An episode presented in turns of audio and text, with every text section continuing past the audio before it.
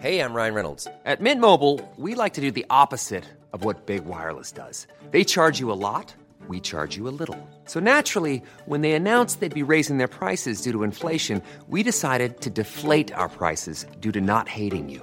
That's right. We're cutting the price of Mint Unlimited from $30 a month to just $15 a month. Give it a try at mintmobile.com slash switch. $45 upfront for three months plus taxes and fees. Promo rate for new customers for limited time. Unlimited more than 40 gigabytes per month. Slows. Full terms at mintmobile.com.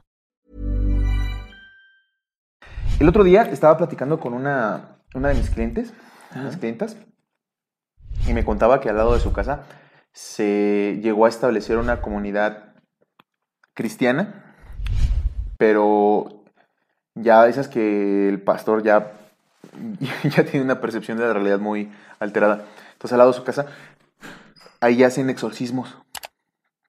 Ok. Pero cuenta, güey, y tiene- me mandó un video donde está grabando, güey. Le- les pegan bien feo, güey. Siendo niños, siendo mujeres, sea lo que sea, güey, les pegan así. O sea, se escucha como, no, salte, demonio. ah, Y gritan y se escuchan los gritos de las personas y así, cosas bien, bien, bien horribles. Entonces ella metió una, una petición al gobierno del- de su localidad, pues para que no que estén cuiden ahí. los derechos de los Para que no estén ahí, para que no estén ahí porque sí está muy feo y aparte no estén ahí. todo el- Ah, los, los de la iglesia porque llegaron sin permisos ni nada y aparte pues es una zona de donde vive mucha gente. Pero me comenta que sí se escucha muy muy feo cómo, cómo los tratan pues. Muy muy feo. ¿Es una iglesia católica o es, es Cristiana. Las iglesias católicas no pueden ponerse en otro lado, tienen que estar solamente en una iglesia. Pero los- las iglesias cristianas pueden estar donde sea. Me- Hay una proliferación de eso. Ahí por donde yo vivo hay como unas seis. Pues que es un negocio. Ve- veámoslo como franquicia, pues. Es un buen negocio, un muy, muy buen negocio. Son como franquicias. Bueno, dinero. no sé franquicias, sino como las este, como cadenas y cosas así. Bueno, en realidad, o sea, pues es como. Y las abren donde sea, ¿eh? Así, ahí, por la casa hay una... La fe de la gente deja mucho dinero. Tristemente, tristemente es mucho el dinero que se mueve, es mucho... Es mucho cómo juegan con su corazón, con sus ideas, con sus creencias. También la gente tiene la responsabilidad, güey. Por pues, supuesto. no mames, güey. También se dejan guiar muy tonto, güey. También caemos mucho en los engaños. Todos hemos sido parte de los engaños, pero... Pero eso pasa. Pero en específico esta... esta de las posesiones no es exclusivo del, de la Iglesia Católica. Sí. Este fenómeno del- de la posesión y del exorcismo se ha dado de hace muchos, muchos, muchos años. Que ahorita vamos a empezar a analizar, ¿no? Pero entonces, bienvenidas todas las personas que nos ven y nos escuchan. Esto es Amor Fati, el infinita, verdad. del Comenzamos.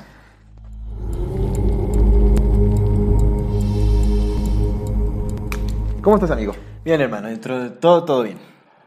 Bien, es muy poderoso el negocio de la fe porque no solamente generan dinero, que ya el dinero es una energía muy poderosa, sino que lucrar con las energías de las personas, sus creencias, sus motivaciones, sus decisiones incluso, pues sí genera una especie de poder al quien está enfrente de todo. Y el poder sin compasión corrompe. Y regularmente este tipo de personas que dirigen las congregaciones suelen ser muy distintas de lo que dicen que son. No predican con el ejemplo. Y una persona que tiene poder y no tiene compasión se corrompe y esa corrupción se extiende a los demás. Sí. Y es algo muy doloroso, pero también es responsabilidad de las personas que están siguiendo el poder entender que nadie les va a venir a salvar la vida. Necesitan hacerse responsables ellos de su propia vida.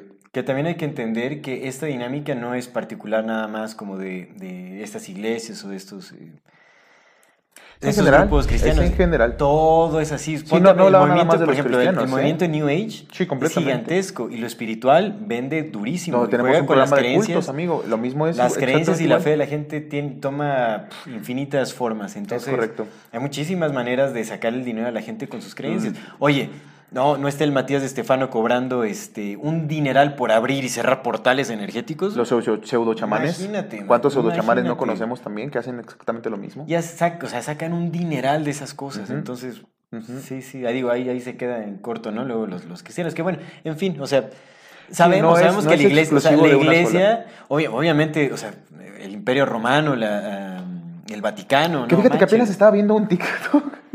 Estaba viendo un TikTok, pero de un, de un podcast. O sea, un- clip. No, no fue, no fue en TikTok, fue en YouTube Shorts. Saludos, YouTube. Te queremos mucho dar más publicidad. Y está muy interesante porque decía el compa este. hablando del Imperio Romano. Dice es que cuando llegó Constantino vio que su imperio ya se estaba, ya estaba perdiendo porque era muy grande y necesitaban cambiarlo porque también la gente ya no estaba creyendo en ellos, la fe de la gente ya no estaba. Entonces lo que, lo que hizo inteligentemente fue decir, ok, vamos a cambiar todas las creencias antiguas. El que controla el pasado, controla el futuro. Y eso se me hizo muy fuerte y muy, muy importante entenderlo. El que controla el pasado, controla el futuro. Entonces lo que hizo Constantino fue borrar todo el pasado, decir, no fuimos esto, no fuimos esto, agarrar una religión cualquiera que lo que eligió fue el cristianismo y dijo, ok, esta, para unificar todas las creencias, múltiples creencias de gente en dioses, porque pues si tú crees en un montón de cosas es más difícil controlarte, Ujú. a generarlas, concentrarlas en una sola cosa y a través de ahí, a través de la fuerza, el miedo, el terror y la desaparición, empezar a borrar toda la demás historia. Quemaron la biblioteca de Alejandría, destruyeron a los gnósticos, destruyeron todas las creencias del pasado y a donde, el lugar donde llegaron fue, ahora todos son cristianos y entonces con una sola creencia, una sola administración y un solo gobierno, ahora sí dirigir el mundo. güey. Claro, y aparte, Un pues, es lo que sucede solo, en el un concilio de solo gobierno, un solo gobierno. ¿A qué te suena? No, ya sabemos por Simón. perfectamente de qué va todo Entonces, güey, los romanos nunca se fueron. Aquí están. Aquí están. Los romanos siendo los neofenicios. ¿no? más También. fuertes que nunca.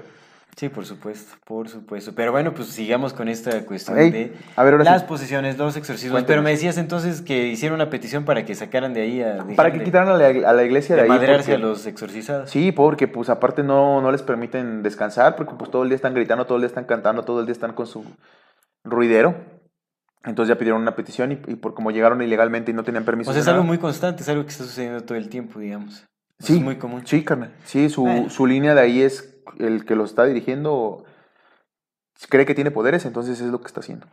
Que sabemos, sabemos cómo actúan también este tipo de, iglesias, pastores y todo, ¿no? Porque pues hay muchísimos videos que se han viralizado. Hay mucho, el de los trances a los que entran como las personas y como los, los pastores supuestamente haciendo milagros y pidiendo dinero al mismo tiempo. ¿Has visto los, los telepastores? Entonces, sí, sí, no. Cómo no, hacen su mano así, toda la gente se tira y se cae. Sí, sí, sí, Uy, es un fenómeno como de psicosis colectiva, ¿no? Lo es. Y es un, y es un problema, es porque raro. imagínate el poder que tiene esa persona en sus manos, una persona que, que claramente está engañando, que Sí. claramente sabe que está engañando, que se miente a sí mismo creyendo que no está engañando. Imagínate el poder que concentra para llevar a esa congregación hacia donde él quiera. Lo hemos visto en los cultos, los, los han llevado al suicidio masivo, los han llevado a pelearse con otras personas, los han llevado a desaparecer otras personas. Sí, es cierto, es cierto. Es, es impresionante y es preocupante que no haya regulaciones, porque las iglesias son autorreguladas. En nuestro estado laico las iglesias se autorregulan, entonces es, es, es preocupante que no haya ese tipo de regulaciones, porque lucran con, el, con la fe y la creencia de las personas y otra vez de nuevo las personas también que se dejan lucrar. Sí, te- La es que responsabilidad es es personal. lo que te digo, esta dinámica ha sido desde siempre, o sea, al final siempre han jugado con nuestras creencias, con nuestra fe, con nuestra energía para lucrar, para obtener poder, porque bueno, sabemos que el motivo principal de generar ganancias económicas es eh, sostener poder, Sí. porque pues en, en los niveles más altos el dinero no significa absolutamente nada más que eh, el sostén de su poder, porque es, es la forma en la que nos limita, ¿no? A quienes estamos en el rebaño Que mira, platicando con, con una persona también que sabe mucho de, de política y eso, sin ahondar en absolutamente nada, pero sí platicando de las personas que están en el poder. Yo le comentaba, le preguntaba, le digo, ¿tú crees que tengan es? Porque les decía, voy a ver, ya tienen todo, ya tienen mucho poder, incluso los que están dirigiendo los hilos ya son, son ancianos. ¿Por qué no van y disfrutan lo que tienen? ¿Por qué no van y se llevan a su familia de paseo? ¿Por qué siguen estando ahí y a fuerza quieren seguir controlando todo? Me dice, pues es que son adictos al poder. Le digo, ok, son adictos al poder como son adictos al juego. Le digo, ¿y tú crees que de alguna forma esta adicción al poder pueda venir por las carencias que tienen? Porque en realidad se saben que no, no son poderosos en absoluto por sus inseguridades. Y a opinión de esta persona que digo que conoce mucho de eso porque pues está- ha estado ahí, lo ha visto de primera mano, la respuesta es sí. Son personas muy, muy inseguras que lo único que tienen es este falso poder que les dan las otras personas. Sí, que bueno, realmente esas personas son las que nosotros también alcanzamos a ver, que son quienes se prestan para...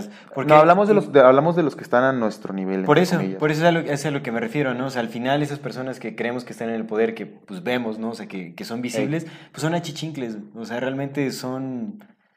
eh, sí, gente que nada más da la cara, que está obedeciendo órdenes, que no tiene voluntad propia, que está actuando por intereses de alguien más.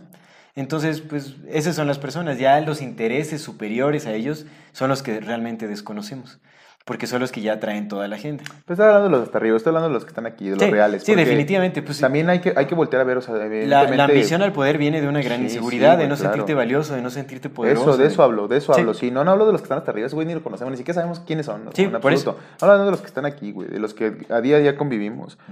Esos, ese, esa ansia de poder y esa necesidad de poder y esa creencia, esa falsa creencia que tienen de su valioso, de su valía, porque todos los seres humanos somos igual de valiosos, absolutamente todos, todos. Pero pues imagínate verte como superior a las personas a las que se supone que tú le estás ayudando. Sí.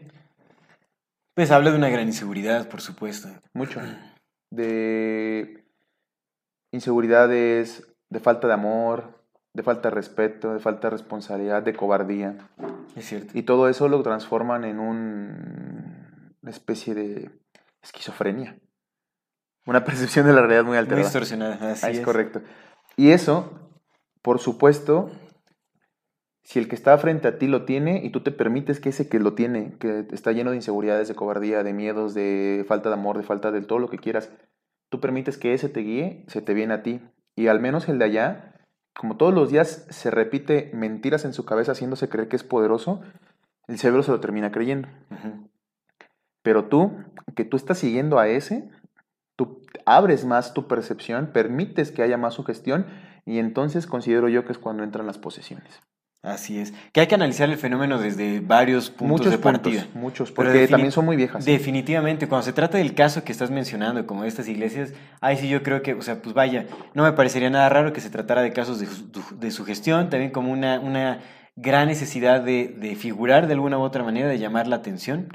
De, de reforzar también la fe, porque yo siento que gran parte también como de toda esta cuestión de, de la popularización de los exorcismos y de, de toda esta cultura, porque ella es cultura pop en realidad, Ey, ey, dale, eh, es cierto. has- ha nacido para reforzar como, para no perder seguidores en, en la fe cristiana, católica, etc. O sea, como que...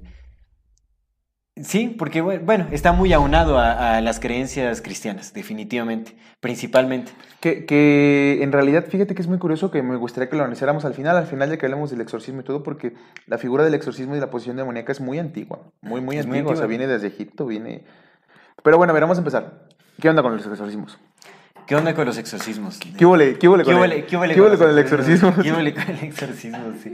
Señor Don Jordi, si alguna Yo- vez nos ve, bienvenidos aquí a este espacio. Bienvenido aquí a hablar del huele con... ¿Qué huele con el Jordi? ¿Qué huele con el Jordi? ¿Qué huele con el todo Jordi? lo que sea, ¿no? Simón.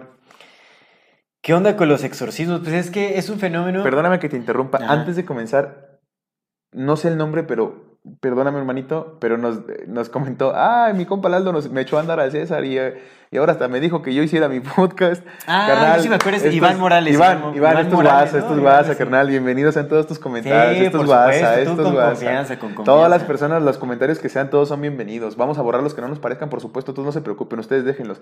Pero, nada, todos los comentarios son bienvenidos. Y Iván, esto es guasa, obviamente. Sí quiero ver tu podcast porque me gustaría escuchar también tus opiniones, por supuesto, ¿verdad? Las de todos son igual de importantes y las de valiosas. Mi canal y yo no estamos hablando aquí porque tengamos la razón. Hablamos porque pues tenemos ganas de hablar y ya. Pero no, Iván, ¿eh? todo es WhatsApp. Ustedes déjenos sus comentarios. Nosotros obviamente vamos a responder como conforme lo pensemos porque también es necesario, pues es nuestras opiniones y todas son bienvenidas y las de ustedes se ven reflejadas en los comentarios. Entonces, bienvenidas a la conversación. Completamente. Mandamos un abrazo Iván. Pero bueno, regresando Ahora a esta sí. cuestión de los exorcismos, ¿tú investigaste algo sobre la historia de los exorcismos? Porque bueno, por supuesto que se habla incluso en, la- en las escrituras cristianas, ¿no? Sobre Jesús. Pues es que vienen desde los judíos. Liberando demonios de... Desde los... Pero no viene desde antes, no hay registros desde antes. Sí, o sea, de, de- en cuanto al cristianismo, bueno, judío-cristianos. Pero todo en relación a... No, en Egipto, en Egipto también había posesiones. Ajá, los es- es lo sacerdotes voy. también hacían, eh, también hacían exorcismos. Aquí en los mexicas también tenían sus especies de exorcismos. Es que las- el tema de las posesiones ha existido acompañado a la humanidad desde que pues tenemos registros de, de esta humanidad post-Atlantis. Sí ha habido muchos. eh, los, bueno, Alá, que la parte musulmana pues también es un derivado de los judeocristianos, también hablan de eso. Los lamas, Sí, los lamas también. Los lamas, Todas Buda, las Buda- en el Buda hinduismo, en el budismo, en, en- el islamismo. los todos- japoneses también, el todos- sintoísmo sí, sí. también hay... Sí, se habla de casos de posesiones de demonios y todo ese asunto, por supuesto. Sí, sí, sí. Eso nos ha acompañado desde, eso es una narrativa humana desde hace mucho tiempo. Entonces, justo eso yo quería que te lo quería preguntar, ¿por qué es así? Porque no tiene que ver, lo entiendo de la tradición judio-cristiana, o sea, entiendo esa parte, pero no tiene que ver nada más con ellos. Ujú. Pues mira, yo lo que creo, a lo que le adjudico esta cuestión de los exorcismos es que recordemos que también eh, las culturas más antiguas tienen una forma muy simbólica de expresarse. Como más poética, el lenguaje era más poético, más simbólico, más decorativo, por así decirlo. No era tan literal como parecía. Más figurado. más figurado. Entonces, tal vez las posesiones se referían justamente como alguna distorsión mental, como alguna distorsión en la forma de pensamiento, de, de- eh, distorsiones en la realidad, en la forma de ver las cosas, ¿no? Como pérdida de control interna. Como una especie de obsesión. No sé si obsesión, sino más bien como una, una distorsión interna, o sea, como una confusión, un grado de confusión que realmente ya pierdes la noción de, de tu realidad y pues se expresa eh, violentamente, agresivamente, o sea, como con este tipo de cosas, ¿no? O sea, porque Mm. hay que entender que el lenguaje actual o sea, como la, ima- la- la idea que tenemos de los exorcismos actualmente no tiene nada que ver con cómo se veía probablemente en la anterioridad. Entonces, si hablaban, o sea, hay, hecho, hay hay que analizar bueno, el lenguaje. ahorita es que tenemos que analizar el lenguaje porque yo no sé si hablaban de, de, o sea, no, o sea, porque también los demonios, se habla de los demonios internos. Sí. ¿no? Como, como emo- emociones, por ejemplo. Entonces habría que ver realmente los textos en los que supuestamente hay registros de ciertas eh, posesiones y, y de, de exorcismos y todo este tipo de cosas. Que bueno, el exorcismo ya es un término... Este, Exorcismo como tal. ¿no? Es, es Ah. un término griego y es, es algo más nuevo. Entonces habría... habría que analizar la forma o las referencias que tenemos más antiguas a las formas de exorcismo que conocemos actualmente. ¿Cómo se referían a ello? ¿Cómo explicaban el fenómeno? Porque ahí, vamos enco- ahí es en donde encontraríamos verdaderamente las Sí se hablaba de espíritus, es que se hablaba de espíritus. Sí, sí, pero pues también se habla de los espíritus, que, de las bebidas alcohólicas, de dónde vienen, ¿no? O sea, como el- Pues son espíritus. Pero es una forma eh, simbólica de decirlo. ¿No? Decías que cuando te embriagabas es porque te poseían los espíritus y que quién sabe qué rollo. Pero es una forma de decir que cambiaba tu estado anímico. El ánimo viene de ánima también, ¿me entiendes? Hay que entender todo eso. El lenguaje toma muchas formas. Es que, es que es curioso, amigo, porque la realidad es que quien controla el pasado controla el futuro.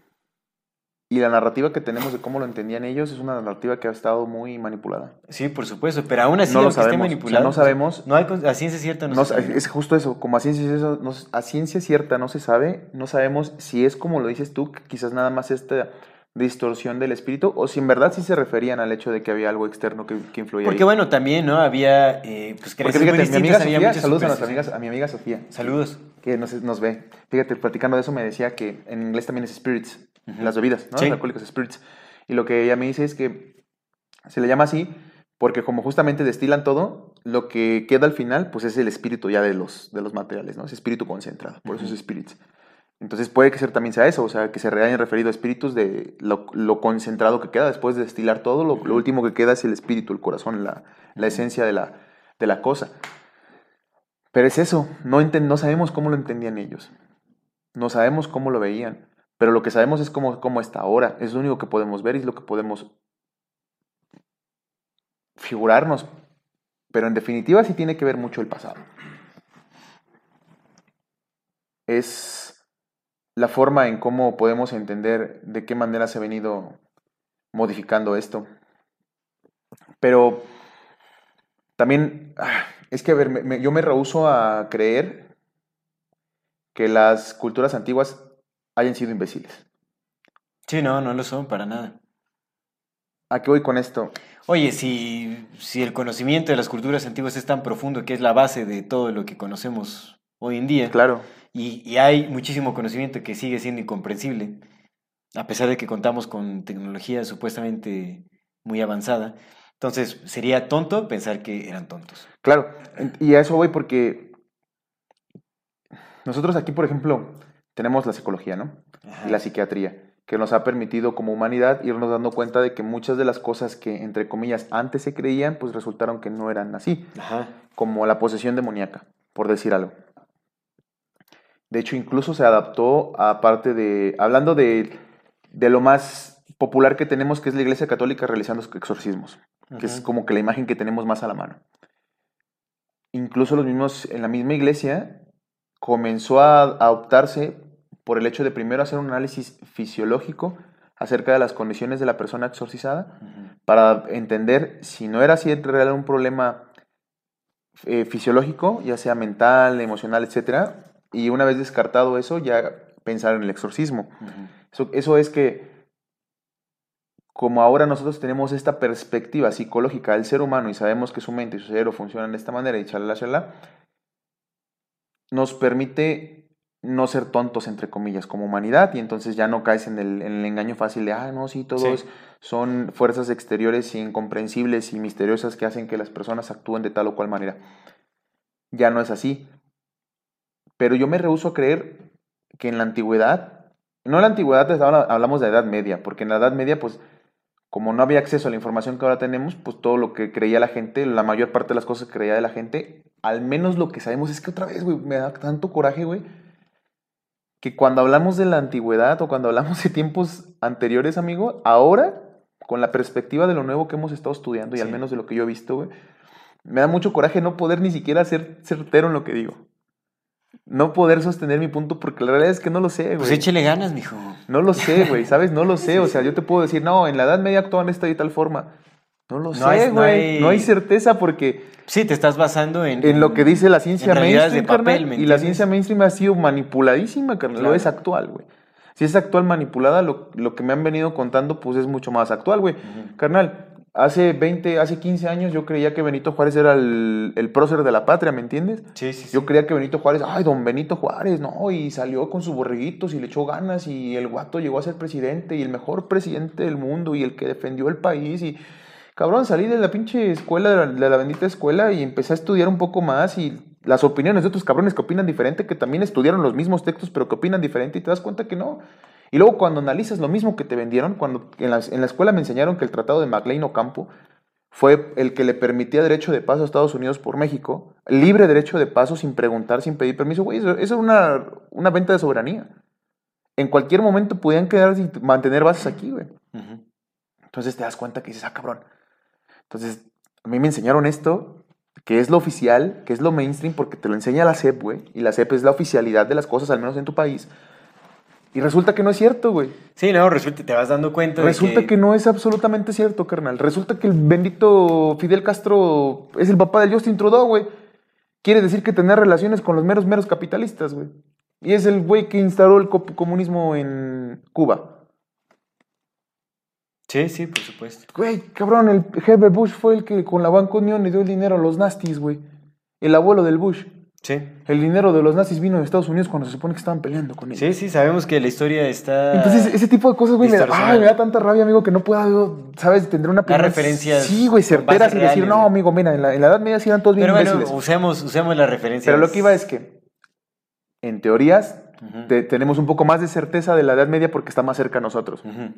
Entonces sabemos que al menos en la gente en la Edad Media, por lo que podemos observar y por cómo está configurado el mundo, unas comunidades muy grandes, vemos que la información que le llegaba a la gente por lo regular a, a través del púlpito, de las misas y de la repetición y de, igual que ahorita, los medios.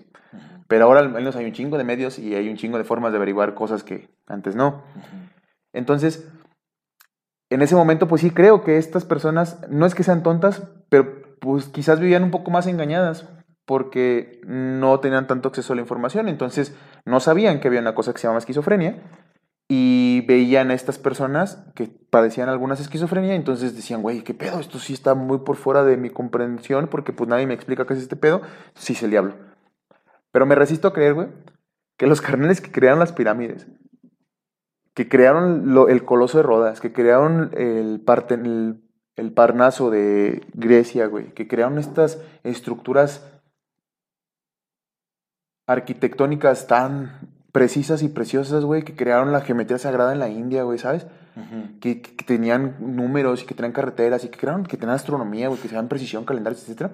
Me resisto a creer que esas personas no hayan investigado también sobre la configuración del ser humano y que no tuvieran una, una conciencia sobre que el ser humano, pues, también se puede quedar loco.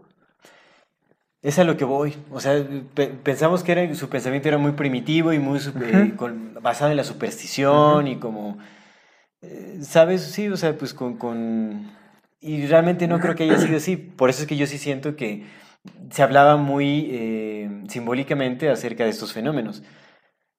O sea, era, era como una forma de explicarlo. Pues el lenguaje era más poético. Eso sí lo podemos ver. Que ahora, amigo, Incluso en el español antiguo, o sea, en el Eh. español, o sea, se ve que era, es, es más simbólico. pues era más parecido al latín. Exactamente. Y el latín entonces, es y una así lengua lo madre. es. Entonces, pues, no, o sea, se puede hablar de demonios hablando de, de- de emociones, de emociones negativas y todo ese asunto. Que ahora, acuérdate, que si hoy el conocimiento está en las élites, antes más.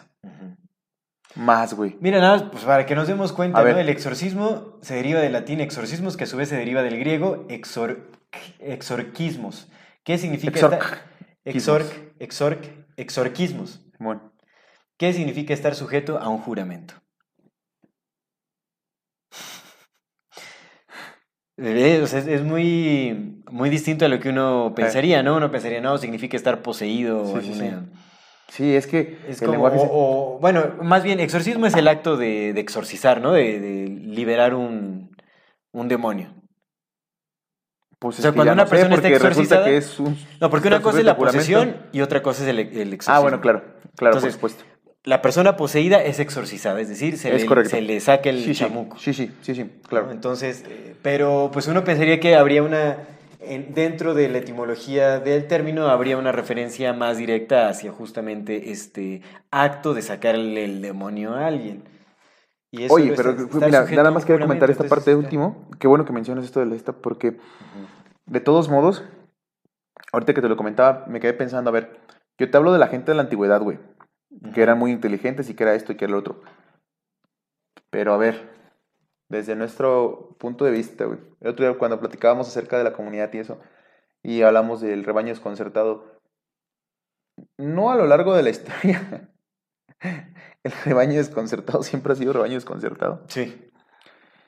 Y no una vez nosotros platicando nos dimos cuenta que honestamente la mayor parte de la gente no quiere echarle ganas, Sí. no tiene interés en mejorarse, no tiene interés en siquiera aprender algo nuevo. En informarse. No que no tenga las capacidades, no tienen el interés, no les Sí. nace. Dos cosas, una, no sabemos si eso es propio de nuestra naturaleza humana o propio de nuestra generación. No sabemos eso. Honestamente no lo sabemos porque pues, la historia es una mentira. Pero la realidad es que lo que te estoy diciendo de estos güeyes que construyeron las pirámides, que, que tal y tal y tal, fueron las élites. Utilizando mano de obra del rebaño. Pero los que planearon todo, los que construyeron todo, los arquitectos, los médicos, los Sí, profesores, eran las élites. Entonces no sabemos a qué se referían las élites, güey, con la posesión. Porque si entendemos que esos güeyes sí sabían que los seres humanos tenemos poderes psíquicos, porque lo sabían, Sí. Sí, es que yo, yo tengo también know, una especie de ¿qué teoría tal, con, qué con- tal si, con qué la tal si la sí era cierto, güey? ¿Qué tal si hicieran sus, sus poderes mentales, güey, sobreponiéndose a los otros? Es que es eso, o sea, yo sí creo que puede haber una especie de interferencia mental, que, o sea, que justamente afecta eh, lo que piensas, lo que dices, eh, que puede generar como ese tipo de, de confusión interna, lo suficiente como para que se manifieste de, de- de formas inusuales, ¿me entiendes? O sea, sí hay, por lo mismo, o sea, para mí todo empata con esta cuestión de que tomamos en cuenta de que estamos todos conectados Todos por un campo que unificado es más que claro, que conecta claro. nuestras conciencias de una u otra forma y que puede haber transferencia de información. Pues estamos en el mismo lienzo. Si le damos cabida a esa hipótesis o a esa teoría o como quieran, entonces definitivamente sí hay una forma de interferir en los pensamientos de alguien más Sí y en su estructura interna. Sí, la hay, claro. Entonces sí puede llegar a existir una interferencia a tal grado que pueda afectarte físicamente, que te pueda llevar a trances, que te pueda llevar a hacer cosas que no quieres hacer, que te pueda llevar a decir cosas, etcétera. O sea, puede haber una afectación muy grave eh, eh, cuando se trata de interferencia Pues, mental o emocional. pues lo vemos, justamente por eso creo que arrancamos hablando de... Yo no tengo ningún problema con la gente que tiene una religión, sea cualquiera sea la religión. Si esa religión a ustedes los está ayudando a ser mejores personas, a ser responsables de sus vidas, a ser respetuosos con el otro, bienvenida sea cualquier religión Sí. con la que se quieran llamar. Pero es evidente que se han utilizado para el mal y que hay mucho poder ahí porque, ¿a qué, voy? Que lo vemos, o sea, si tu líder de culto, llámese cualquier nombre del culto, el que es no culto que sea, si es capaz de poseerte, güey. Porque hemos visto que la Sí. gente, carnal, hace muchas veces lo que el líder dice que hagan. Ya sea por presión, ya sea por convencimiento, ya sea por obligación, pero lo hacen. Sí. Lo Sí, hacen, carnal. Y hay gente que se vuelve que pierde tanto de sí misma que sí se deja ser poseída por el que está arriba o por la que está arriba. Sí, güey, por eso las relaciones de codependencia, carnal, también. En la- imagínate, si en las relaciones de uno a uno, ¿no? Sí. Se vuelven codependientes, o ni siquiera codependientes, nada más una de las partes es dependiente completamente de la otra, a tal grado que, güey, hay un video que a mí me da mucho cringe en TikTok, donde sale una señora y le dice a- al vato, están en, un- en una combi, se van a ir, y la señora lo agarra y le dice, no, no, no me dejes, tú me puedes pegar, tienes todo, lo que quieras, hazme lo que quieras, pero no te vayas. Ok. Así, güey. ¿Es un Eso es, eso posesión, carnal. Sí. Eso es posesión. sí, sí, el otro está poseyendo la mente de la otra, carnal. El- La mente, la corazón, el corazón del cuerpo, los pensamientos de todo. Sí, sí, sí. Sí, Eso es- ese es el fenómeno de la, la manipulación, el, o sea, pues cuando distorsionas los pensamientos de, de otras personas, cuando manipulas, estás de una u otra forma influyendo y estás poseyendo, por así es decirlo. correcto. ¿no? Es correcto. O sea, es, es como que tu realidad eh, se impone sobre la realidad de alguien. ¿no? y eso, imagínate, si nosotros, monos desnudos, rebaño desconcertado, no los podemos hacer entre nosotros, ahora imagínate a los creadores de las pirámides, a los cabrones que sabían que Orión y tal y tal y tal y tal y que tal fecha y tal, a los cabrones que desde chiquillos les enseñan artes liberales, que les enseñan desarrollo que de entienden los y- principios bajo los cuales Claro. funciona la psique humana, definitivamente. Y los hay- principios universales también, porque seguro conocen principios universales que Claro, nosotros no. Pues es que la psique humana es clave, o sea, si, si llegas de una u otra forma a entender el funcionamiento de la psique, o algunos principios del funcionamiento de la psique humana, puedes entender cómo funciona el, el universo, los principios universarios, porque pues es... Arriba, como es arriba. al final es lo que nos conecta a todos, ¿no? O sea, es, lo, es lo que nos hace ser conscientes de sí mismos, y de nosotros mismos y de esta realidad. Entonces, los conceptos que ahora tenemos, las palabras que ahora tenemos, lo platicábamos hace rato que la hablábamos Sí. en WhatsApp de, de las, las estatuas, ¿no? Las representaciones de las estatuas y, y Sócrates y ese rollo. Subes eran élite, carnal. Sócrates, Platón, Aristóteles, Aristófanes, Hipócrates, Sófocles, todos esos vatos, los que nos llegaron sus historias eran élite, güey. Eran los que tenían la feria para poder hacerse güeyes ahí. Sí. No sabemos de Juanito Pérez, Juanis- Juanistóteles, que vendía Sí, sí, sí. pescados en el mercado. Él no era élite, no, güey. no, Él nada. no era el que filosofaba, porque tenía que chambear para vender sus pescaditos en el mercado, güey. No sabemos de Sofiastóteles, que salía al bar a pescar junto con su vato, ¿no? Porque pues tenían que chambear los dos. No sabemos de ellos, güey. Ellos no eran la élite. Sabemos del Hipócrates, güey, que tenía feria. Sí. Y esos cabrones son los que moldearon nuestro lenguaje. Son los que dijeron, esta palabra significa tal. Y esta palabra significa tal Sí, por supuesto. las élites de cual de todas las partes del mundo no, no han sido referencia nada más a los fenicios en general. La, la banda con feria es la que ha creado La realidad de la banda... sin feria. Sí.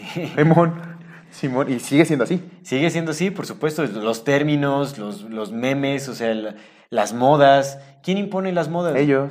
Así es, así es.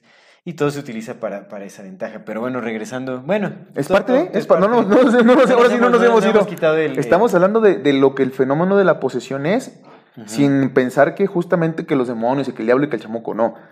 Vamos al, al core del asunto. Sí, claro que te pueden meter ideas ahí, claro que te pueden posicionar y claro que te pueden llevar a la locura, por supuesto. Sí.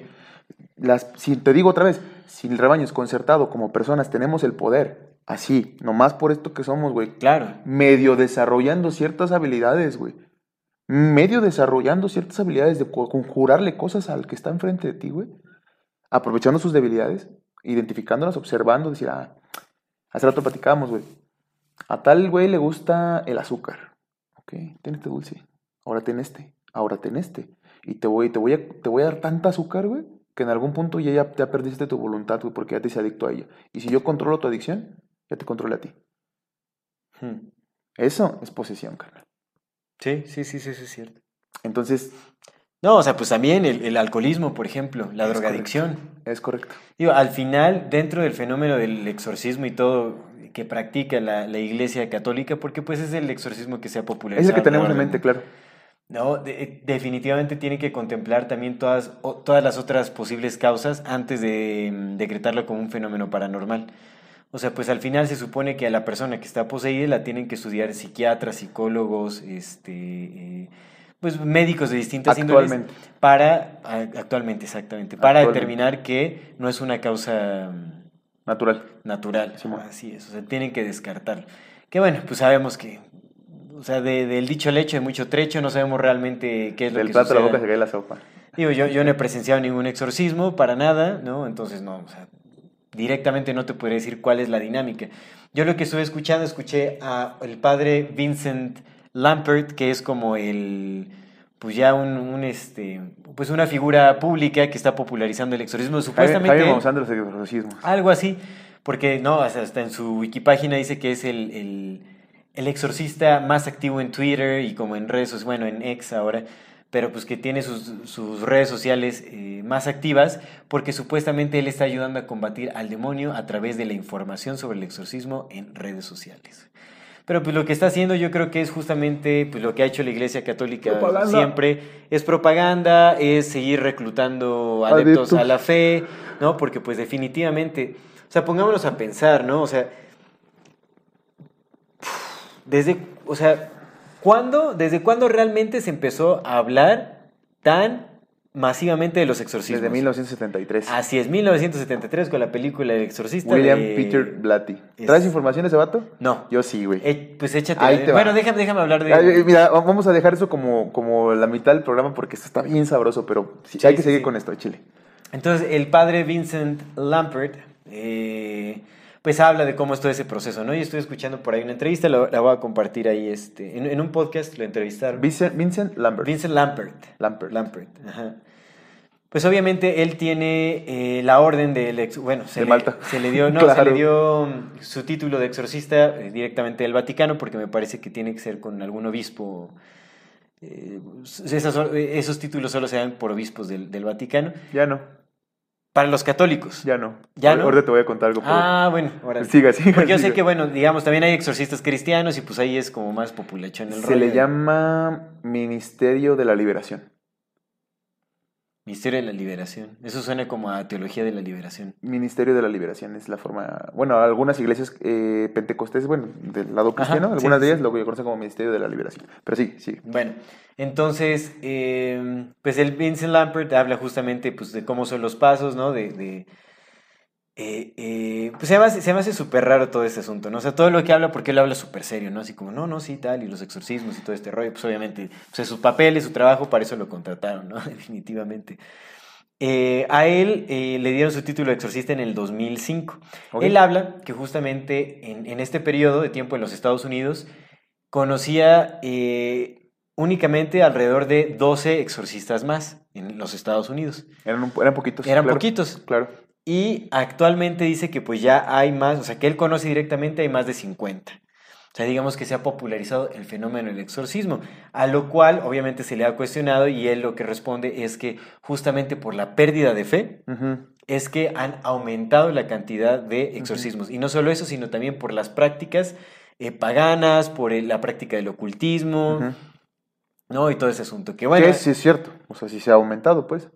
O no los exorcismos, sino las prácticas. Ah, las prácticas, por Sí. supuesto, por supuesto, pero bueno, también hay que recordar que el catolicismo es una forma de paganismo, porque pues al final el concilio de Nicea está establecido, quien quiera estudiar de historia, El pues sepa que la fórmula del catolicismo está hecha con múltiples religiones paganas, bueno. donde nace del paganismo. Sí, y sí, sí, sí. Constantino... Del mitraísmo, del Constantino era pagano y hasta su muerte se reconoció como pagano, ¿no? O sea, en fin.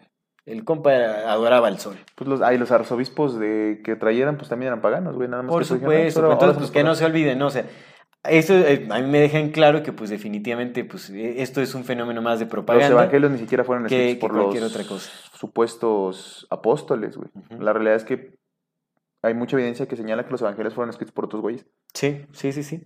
Ahora, algo más de lo que dice este padre es que, bueno, justamente, eh, bueno, dice que ahorita él, él, la reci- él, él recibe alrededor de eh, 3.500 correos o llamadas al año de casos de, ¿De exposición? de, de De posesión. posesión. Ah, o sea, que han aumentado masivamente los casos de posesión, ¿no? O sea, la mega chamba, están saturados de chamba toda esta banda. Ahorita no, joven. Dice, no, estoy posi- ahorita no, joven. no, ahorita no, joven. No, tengo ahorita estoy atendiendo otros cinco casos. No le voy a pasar el contacto aquí de mi compa que le pueda atender este. Marzo de 2024 lo puedo yo exorcizar. Le dicen, no, no, padre, pues ¿cómo?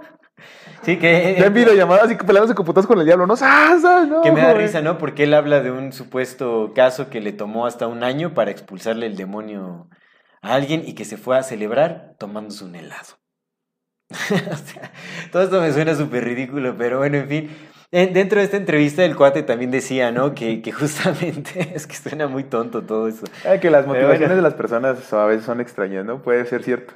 Ajá. Pero bueno, o sea, ya que le haya tomado un año exorcizar a alguien, es como, güey, o sea, pues tal vez solo tiene un desorden mental que le tomó un año superar y, y- y ya, ¿no?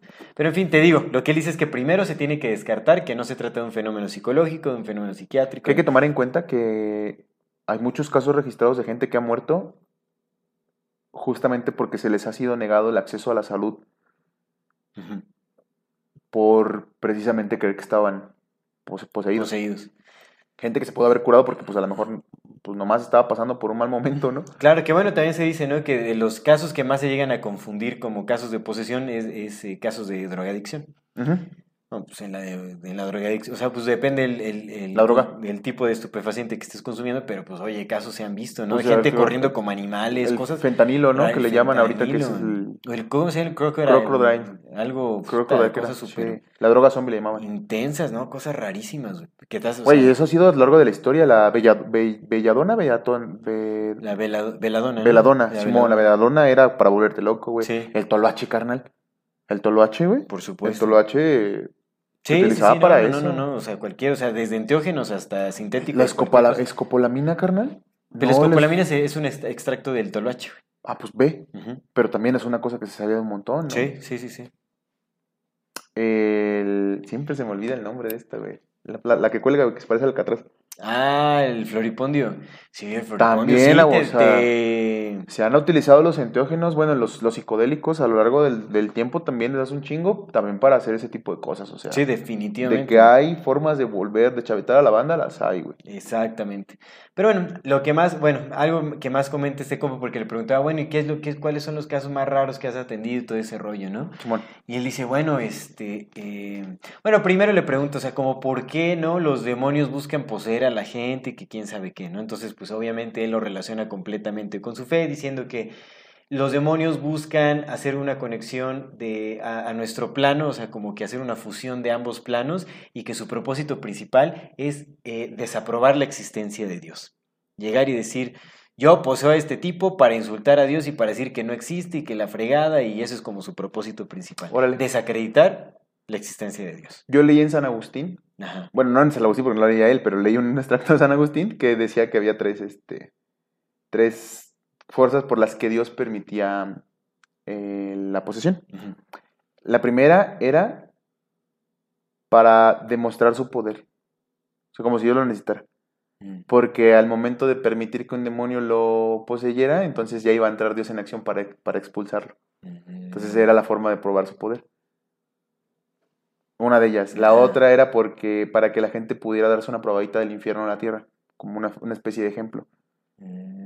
Y la tercera, no me acuerdo cuál es la tercera, pero la, la primera que lo comentas es, es eso que decías, más bien era porque Dios lo permitía para, para probarse a sí mismo que era chingón. Y dices, güey, no mames. Ok, ok. ¿Cómo, ¿Cómo rebajas el papel de Dios a, a ti? ¿No? Sí, no, Güey, qué así como- pedo.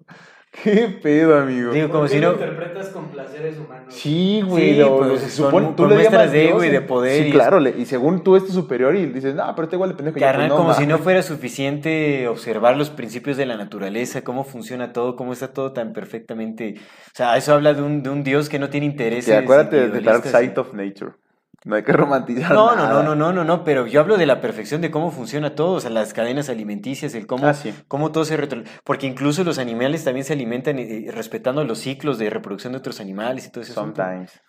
Algunas veces, porque The Dark Side of Nature. No, por eso, Dark Side of Nature es una proyección cuenta, humana ¿verdad? sobre pues, animales comiendo otros, bueno, de todo tipo de cosas, ¿no? Pero pues, Es que sí, nosotros somos los que le ponemos valores morales a las cosas. Por ejemplo, vemos que las cigüeñas aventan a sus polluelos. O sea, Hubo un video que se, que se hizo muy viral de una cigüeña aventando un polluelo, ¿no? Así, sí, que es como si y los- nosotros, pues los obviamente se ve culero y dices, ¡ay, cabrón, güey! Pero.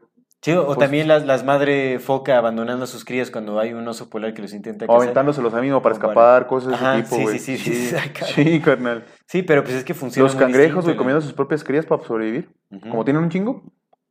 Hasta los perros, ¿no? También luego, este... Los gatos se comen a sus, a sus crías. Sí, y los perros, los perros también, o lo- los, los, se comen a las crías que, no, que nacieron con algún defecto, una deformidad, o que saben que no van a sobrevivir, tienen ese instinto, los matan y se los comen, ¿no? Algo así, pues es...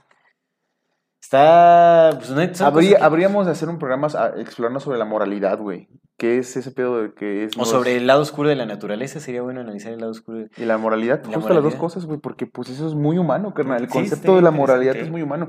Los, los animales sí conocen del respeto, eso sí me queda claro. Sí. Hay, hay un video que apenas vi, güey. Está un jaguar hasta a punto de cazar, así, Ajá. así. Los Mapogo, ¿no? ¿Los mapogo? ¿Qué es mapogo? Los leones. El clan de leones de. que era el clan Mapogo. Eran cinco leones que mataron como a 100 leones. Nomás por gusto. Sí, ajá, porque eran, pues eran una puta patilla, güey. De leones y ojetes, güey. Sí. Pues los, los chimpancés, cuando pelean y cuando te agarran, no pelean para matarte, pelean para que sufras. Sí, son canijillos, o sea, ahí... ahí... Pero bueno, esos güeyes se parecen un chingo a nosotros, entonces.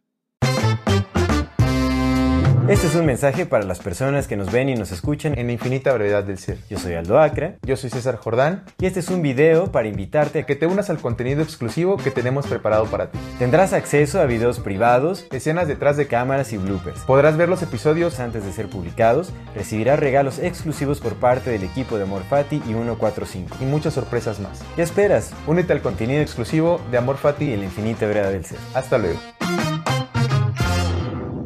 Es que ah, nosotros interpretamos con conceptos humanos lo que Sí. pasa en la naturaleza, pero bueno, estaba, está el chita así esperando y pasa una Jaguar, pinche- un jaguar así esperando para cazar. Y la y tortuga. Pasa una pinche tortuguita así. Pero pasa porque está persiguiendo a la tortuga porque está en Sí, época sí, de apareamiento y bueno, tun, tun.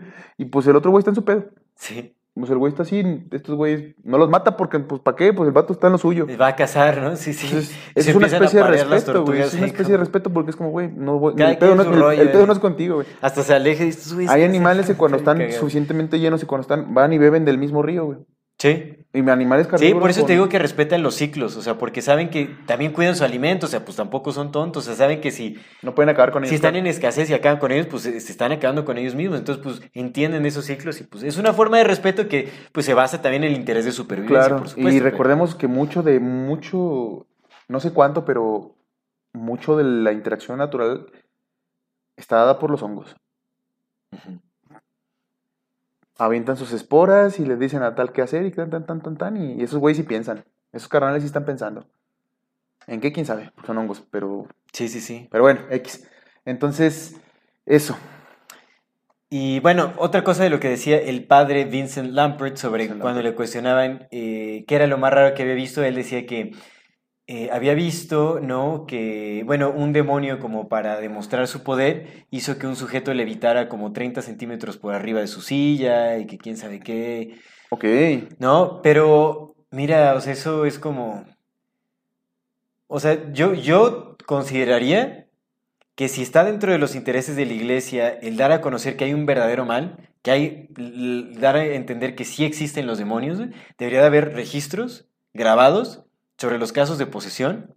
Pon tú que los censuras, o, o sea, censuras la, la imagen de la persona o lo que quieras, pero debería de haber registros grabados sobre el, sobre el fenómeno, si es que realmente quieres que la gente Crea. Ajá, y ganar adeptos y todo, decir, miren, es un problema real y la solución es aquí eh, la fe eh, cristiana o la fe católica, lo Mm. que quieras, ¿no?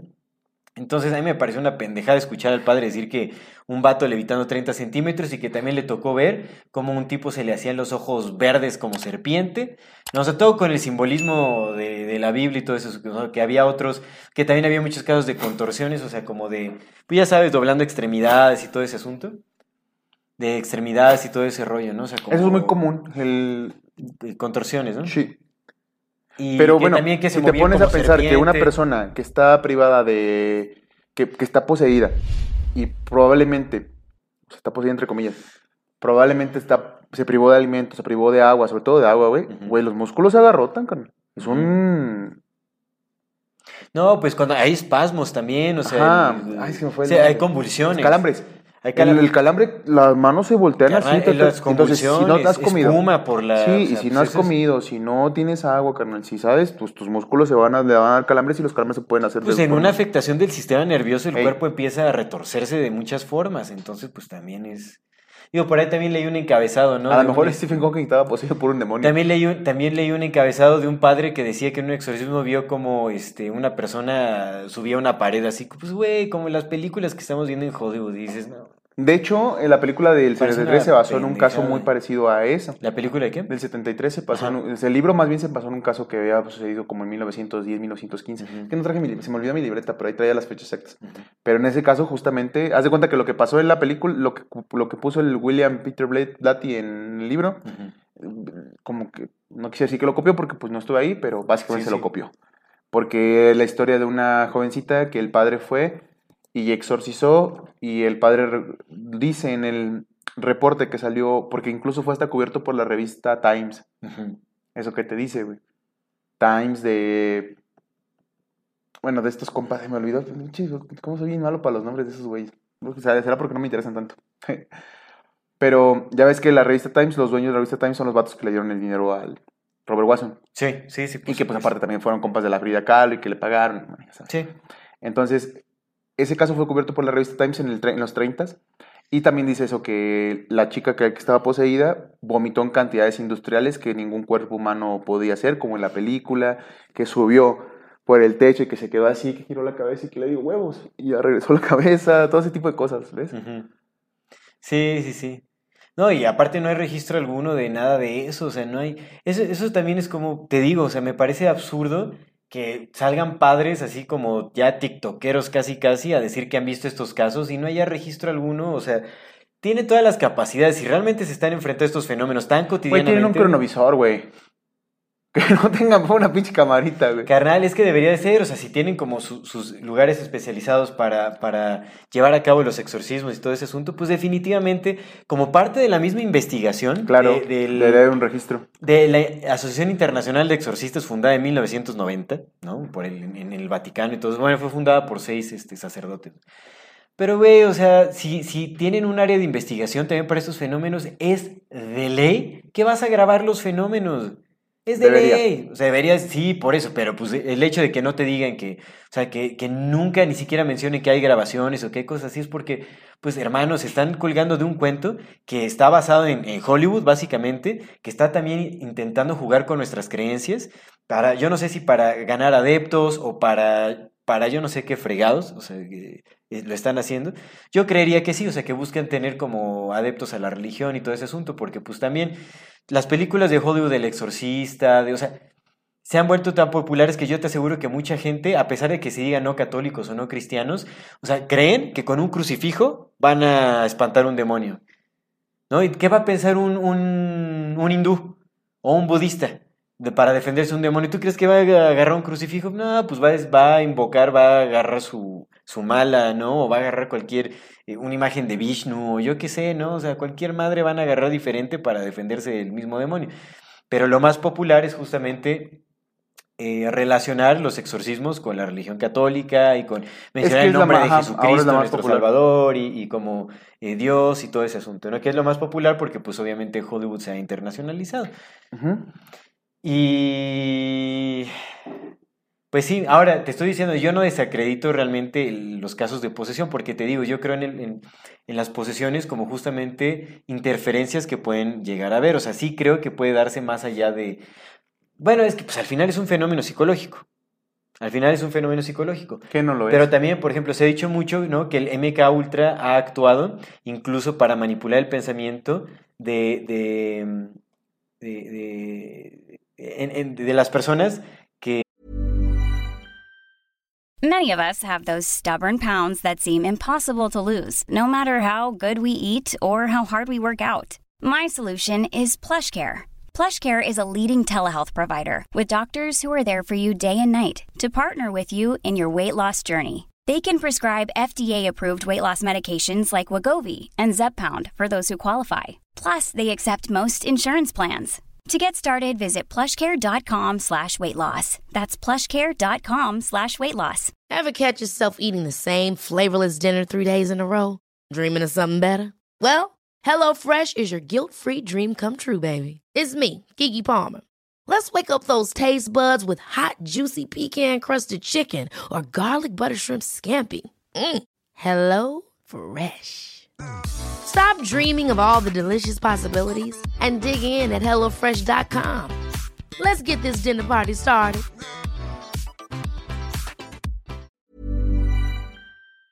Em, bueno, que, que participan en estos casos de, de- de asesinatos masivos en escuelas Ah, o. o en, en lugares públicos. O sea, porque muchos de estos casos se supone que son personas que pues ni siquiera eran buleados, que eran personas, o sea, pues comunes y corrientes, normales, nada. Y de la noche a la, mana- a la mañana van y empiezan a matar gente y todo ese asunto y se dice que, bueno, dentro de las teorías conspirativas, ¿no? Se dice que pues muy posiblemente eh, son personas que han sido manipuladas a través de frecuencias o con alguna estrategia del MK Ultra para que lleguen a, a- a llevar a cabo este tipo de, de Claro. acciones. Entonces digo, tam- tampoco puedo corroborarlo, pero pues me hace sentido que sí hay No estrategias. tengo de- pruebas, pero tampoco tengo dudas. Pues hemos hablado de las extremely low frequencies. Claro, ¿no? ¿no? Que Claro están que hechas para manipular los pensamientos, existen, para distorsionar. claro. Entonces, creo más en ese tipo de demonios eh, electromagnéticos o frecuencias ele- electromagnéticas Sí. que en, em, que en, que en estos eh, demonios ¿no? Eh, que vienen a desacreditar la existencia de- del Dios católico, del Dios cristiano. ¿No? O Porque- que Dios permite para probar su fuerza, para enseñar a los demás que pero sigue, sigue siendo el Dios cristiano, el Dios, Sí, sí, Dios sí, de- sí, por supuesto. Pero otra vez, que te digo que también hay exorcismos en los lamas, también en los japoneses. Sí, pero ahí sus razones han de ser distintas, o sea, no creo que vengan a... Espi- es que hablan de espíritus, Sí, pero, espíritus que pero a lo que voy, no creo que lleguen a decir que uno de los propósitos por los cuales los demonios se manifiestan es para es, es porque Dios permitió. No, no, no, por supuesto O sea, no, tienen pero, motivos distintos. pero vienen por la posesión, o sea, porque sí. Sí. se buscan poseer a las personas. Y es que de cierta forma, pues sí hay una especie de... Es que, güey, vamos a, vamos a la raíz de todo, ¿no? Como siempre, güey. El adentro y el afuera, o, o crees que no existe o crees que sí existe. Y si crees que no existe, güey, pues en realidad todo es una proyección de ti, ¿no? Pero te decía que hace rato que una obsesión porque los seres humanos somos seres de repeticiones. Es la forma en que aprendemos y en realidad cualquier cosa que tú repitas vas a terminar siendo eso. Para bien y para mal. Por eso es importante la, la, la afirmación y las reafirmaciones de cualquier cosa que tú seas. Pero obvi- obviamente tiene que, tiene que haber un resultado afuera que te retroalimente de lo que eres adentro. Porque si no, no funciona. Sí. No hay manera que funcione. Si tú estás haciendo chingaderas, aunque en tu cabeza digas que haces bien, pero el afuera te regresa que estás haciendo mal, Sí. pues no te lo vas a terminar creyendo porque la retroalimentación de afuera no es real. Pero si tú te, te- te dices a ti mismo que eres una persona segura y cuando sales, la retroalimentación del otro que completamente necesitas porque eres un ser de sociedad y eres un ser gregario, te, re- te regresa que es cierto que eres un ser seguro,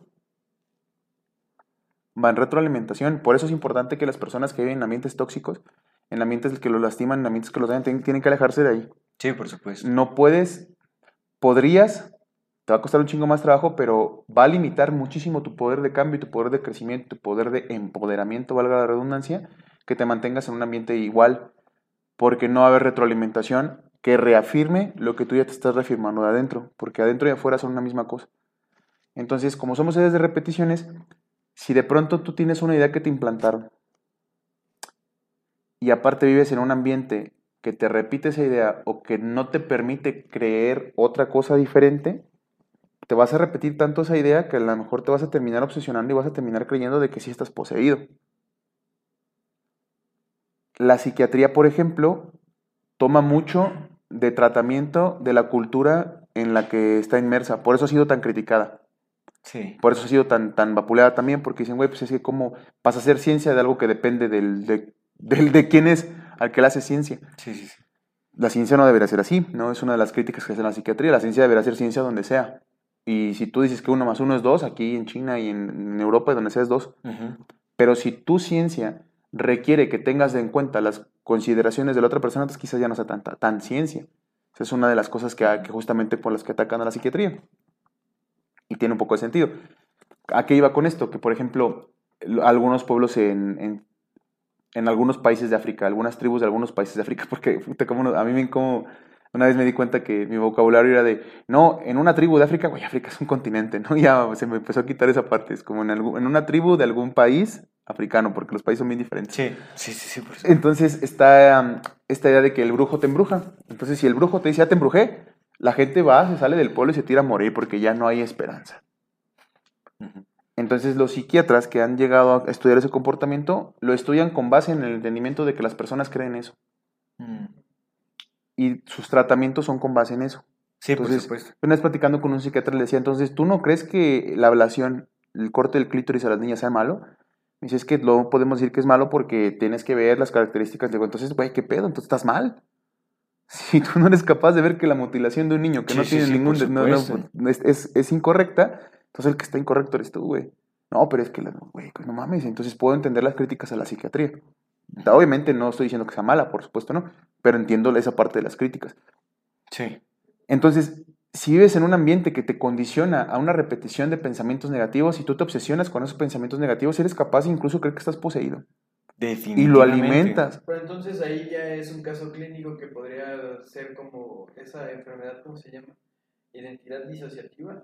Es que Trastorno de identidad a lo que yo iba, mi, mi punto, mi, mi opinión más funable, le decía una, una compa el otro día, le digo, te voy a decir mi opinión más funable. Mi opinión más funable es que la gente está deprimida porque se dice a sí misma que está deprimida.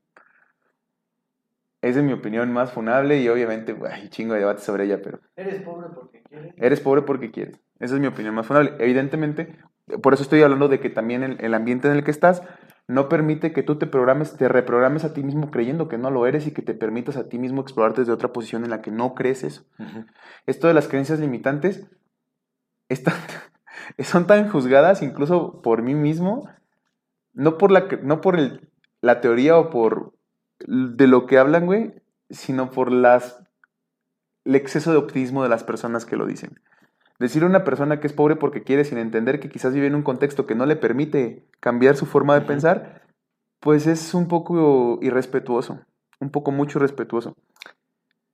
Pero honestamente, entonces vives en un ambiente que te condiciona como estos pueblos Sí. a creer que si el brujo te embruja, pues ya valiste madre. Y creces todo el tiempo con eso y tus padres lo saben, tus abuelos lo saben y todo, toda la comunidad lo sabe. Entonces, en el momento en que te dice el brujo que te embruja, aunque tú quieras cambiar tus pensamientos internamente, inconscientemente, la obsesión va a venir ahí. Y ya estás obsesionado con que eso. Y como la repetición a nosotros nos crea, cualquier cosa La que repitas repetición es programación. es correcto. Sí, pues es que es eso. Así Te es. repites, lo que sea que te repitas, vas a terminar creyéndolo. Pero evidentemente está alimentado por lo que te rodea. Y como está alimentado por lo que te rodea, para que tú puedas creer que el demonio se metió en tu cuerpo, eso que te rodea tiene que estar en función de tal. Y entonces ocupas tus máquinas de propaganda para que la gente se los crea más. Sí, por ¿Y qué, cuál es la máquina de propaganda más poderosa? Los medios. Sí, lo visual. Y aquí me gustaría ahora sí hablar de la película de 1973. Échale. ¿O tienes algo más? No, no, no, dale, Vale, dale. fíjate, ahí te va, esto está bien interesante, güey. En el- de 10 páginas que entré a revisar artículos, a leer, a- incluso el mismo Miles Matis. 9, Más más dices que habla de este Nada fenómeno. más menciona ¿no? la película. Ah, sí, la menciona. pero él habla del miedo. Ah, ok. Eh, 9 de 10 páginas que yo entré, güey, inician como la película de 1973 popularizó. Resulta, carnal, que antes de 1973 el fenómeno del exorcismo, la Iglesia Católica lo, lo veía como cualquier cosa. Lo consideraban, sabían que estaba ahí, pero era cualquier cosa. De hecho, veían mal a los güeyes que sí creían en el exorcismo.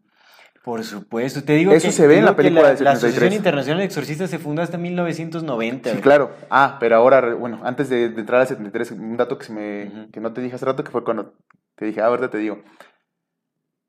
300 dólares te cuesta convertirte en exorcista, tienes que ser padre, porque eres católico, ¿no? Pero 300, dólares te- 300 euros te cuesta el curso para ser exorcista. Ya cualquier, cualquier padre católico puede ser exorcista, porque cuesta 300 dólares el, el curso directo del Vaticano para ser exorcista. Una semana de preparación. Te enseñan ritos, rituales, tal, tal, tal, tal, tal, y es como el centro de exportación de chamanes en Siberia, ¿no? Así que ya. Entonces ya, ya cualquier, cualquier padre ya puede ser exorcista. 300 dólares, 300 euros cuesta el ser exorcista. El Congreso Nacional de Exorcismo que se hace cada año, llegan un chingo de padres y hay un chingo de exorcistas ya. Sí, pues ya es una tendencia. Eso por un lado. Y tendencia. en catholic.org puedes encontrar un guion de cómo hacer un performance de un exorcismo. ¿Cómo hacer un performance? No de un exorcismo. O sea, cómo hacer el rito del exorcismo. ¿Cómo hacer el rito del exorcismo? Sí, te dice qué Ah, cómo o sea, tienes que ¿Cómo vestir, exorcizar a. cómo tienes que vestir, qué tienes que decir, las oraciones, qué responde uno, qué responde el Ya otro. hay tu, tu, formatos. Ahí está el formato. Ahí está ya en catholic.org. Ahora, ¿Cómo a lo largo de- en casa? a lo largo de la historia, DIY, ¿no? Así como... do it yourself, Simón, Simón, No, completamente. Exorcismo 11, 101, ¿no? Exorcismo Bueno, for bueno, Dummies. sí, sí, sí. Ok, Compra tijeras Vic. a lo largo de la historia, el exorcismo regularmente se utilizó como lo que siempre se ha utilizado, muchas cosas como medio de manipulación. Ujú. El obispo tenía poder. Lo hemos visto, vayan a ver nuestros dos episodios del Vaticano, el 1 y el 2. En el primero aborda, ahondamos un poco más sobre la historia del papado también, donde se ve que pues estos compas no llegaban ahí por fe, llegaban ahí por poder, por posición, por dinero, por poder mover los hilos de toda la historia. Claro. Entonces el obispo tenía un pedo con aquel cabrón, con el rey. Ese pinche rey está, ese pinche rey está, está poseído. Sí, sí. Y como el rey estaba poseído, pues el obispo lo decía, entonces el obispo tenía que ir a exorcizarlo. Y entonces lo encerraba por dos pinches semanas y el rey lo agarraba a putazos. Ah, ah, ah, ah, ya lo exorcicé. Ve tú a saber qué le hacían esas dos semanas, probablemente a lo mejor le lavaba el cerebro. Probablemente a lo mejor la deprivación de sueño, de, comida, de agua, de tratos inhumanos, te rompía.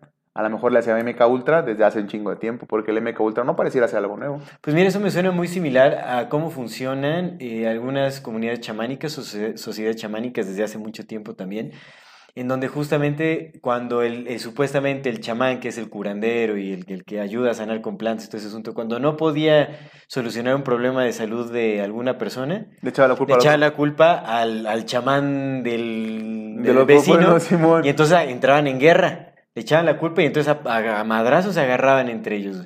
No, porque es como, ay, caray, ya no pude aquí yo hacer nada. Este, no, no, no, es un fenómeno paranormal y te, te está embrujando aquel chamán y entonces vamos a aventarles maldiciones y nos agarramos a golpes A y a chamanazos. Ajá. Ok, eso sí, sí es cierto, güey. Entonces, a lo largo de la historia se ha utilizado mucho esta periodo de la posición, pero ni siquiera es que se haya utilizado mucho. Históricamente, el primer caso registrado de la Iglesia Católico-Cristiana es por ahí del año 900. Te digo que no traje mi libreta, pero sí me acuerdo más o menos de las fechas. Entonces, fe de rata si me equivoco en alguna. Por ahí del año 900, 700, 700, 900 Ujú. de nuestra era, se menciona el primer caso de posesión y de, de exorcismo. El primer caso de exorcismo ya con estos nuevos ritos cristianos. Bueno, el primero es de Jesús. El primer primerito registrado es Jesús expulsando demonios de los güeyes que encontraba ahí. Ese es el primer caso de exorcismo registrado de la tradición judío-cristiana. ujú. Pero después de ahí hasta el 700 se registra otro. Luego hasta 1300 Agustín de Hipona empieza a hablar de esto. Y luego en 1600 se hace el primer libro con recomendaciones acerca de cómo hacer un exorcismo. Y luego hasta 1900, eh, o sea, te- largas temporadas en que la Iglesia Católica ni siquiera volteó a ver eso. Sí se hablan del demonio, sí se habla del, de incluso de la posesión, pero no se habla como tal del exorcismo. Hasta que llega 1973. Y ese es un, es un hito dentro de esto, porque resulta que William Peter Blatty, el creador, el escritor del libro del exorcista, en el que se basó la película El Exorcista, que incluso fue el guionista de la película El Exorcista, ese vato, en primera, ¿dónde crees que nació? En Líbano. Ah, ¿en serio nací en No, Líbano? no. Era tu vecino. Yo decir en, en, en, Roma. o en No, era, era tu vecino libanés. Mm. Simón, entonces primero era Líbano. Tu primo. Su mamá era sobrina de unos obispos católicos muy poderosos de esa zona. Se vinieron a Estados Unidos con su papá, se divorcia de su padre y lo que cuenta la Wikipedia es que el vato vivió con órdenes de desalojamiento toda su vida. O sea, que salió, que cambió de casa como unas 30, 40 veces en toda su niñez, porque su mamá nunca tuvo dinero para, para pagar la renta. Hasta que entra a estudiar, estudia su carrera de artes, estudia su carrera de, de escritura creativa, bueno, de literatura. Y resulta que en, el estu- en este periodo en el que va a estudiar, entra a un colegio de jesuitas. De jesuitas. Y el vato, cuando Qué sale de su carrera, espera, entra a trabajar en la Fuerza Aérea de Estados Unidos. No.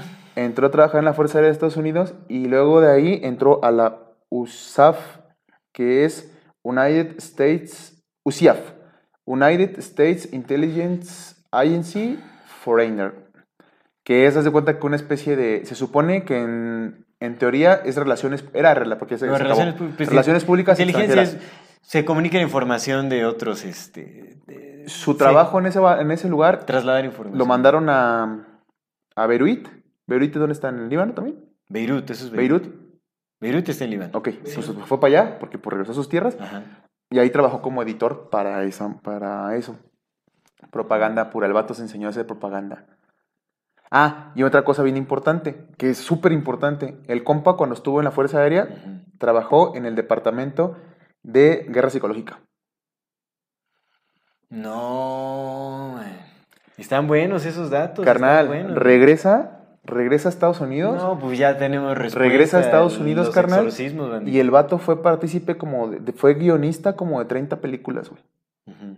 Sí, imagínate. Sí, no, definitivamente es una película de Yo creo que si nos ponemos a investigar, ya no de Hollywood como lo más, más lo primero que hicimos, el programa de Hollywood, que fue lo más externo, yo creo que si nos podemos investigar en los guionistas, güey, la mayor parte de haber trabajado para Para inteligencia. carnal, Sí, el, no, el Ian Fleming, güey. El Ian Fleming, el creador de James Bond, trabajaba para la CIA, güey.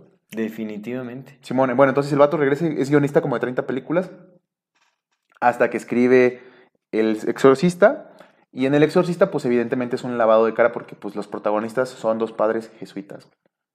Y luego trabajó como director de relaciones públicas para un colegio jesuita.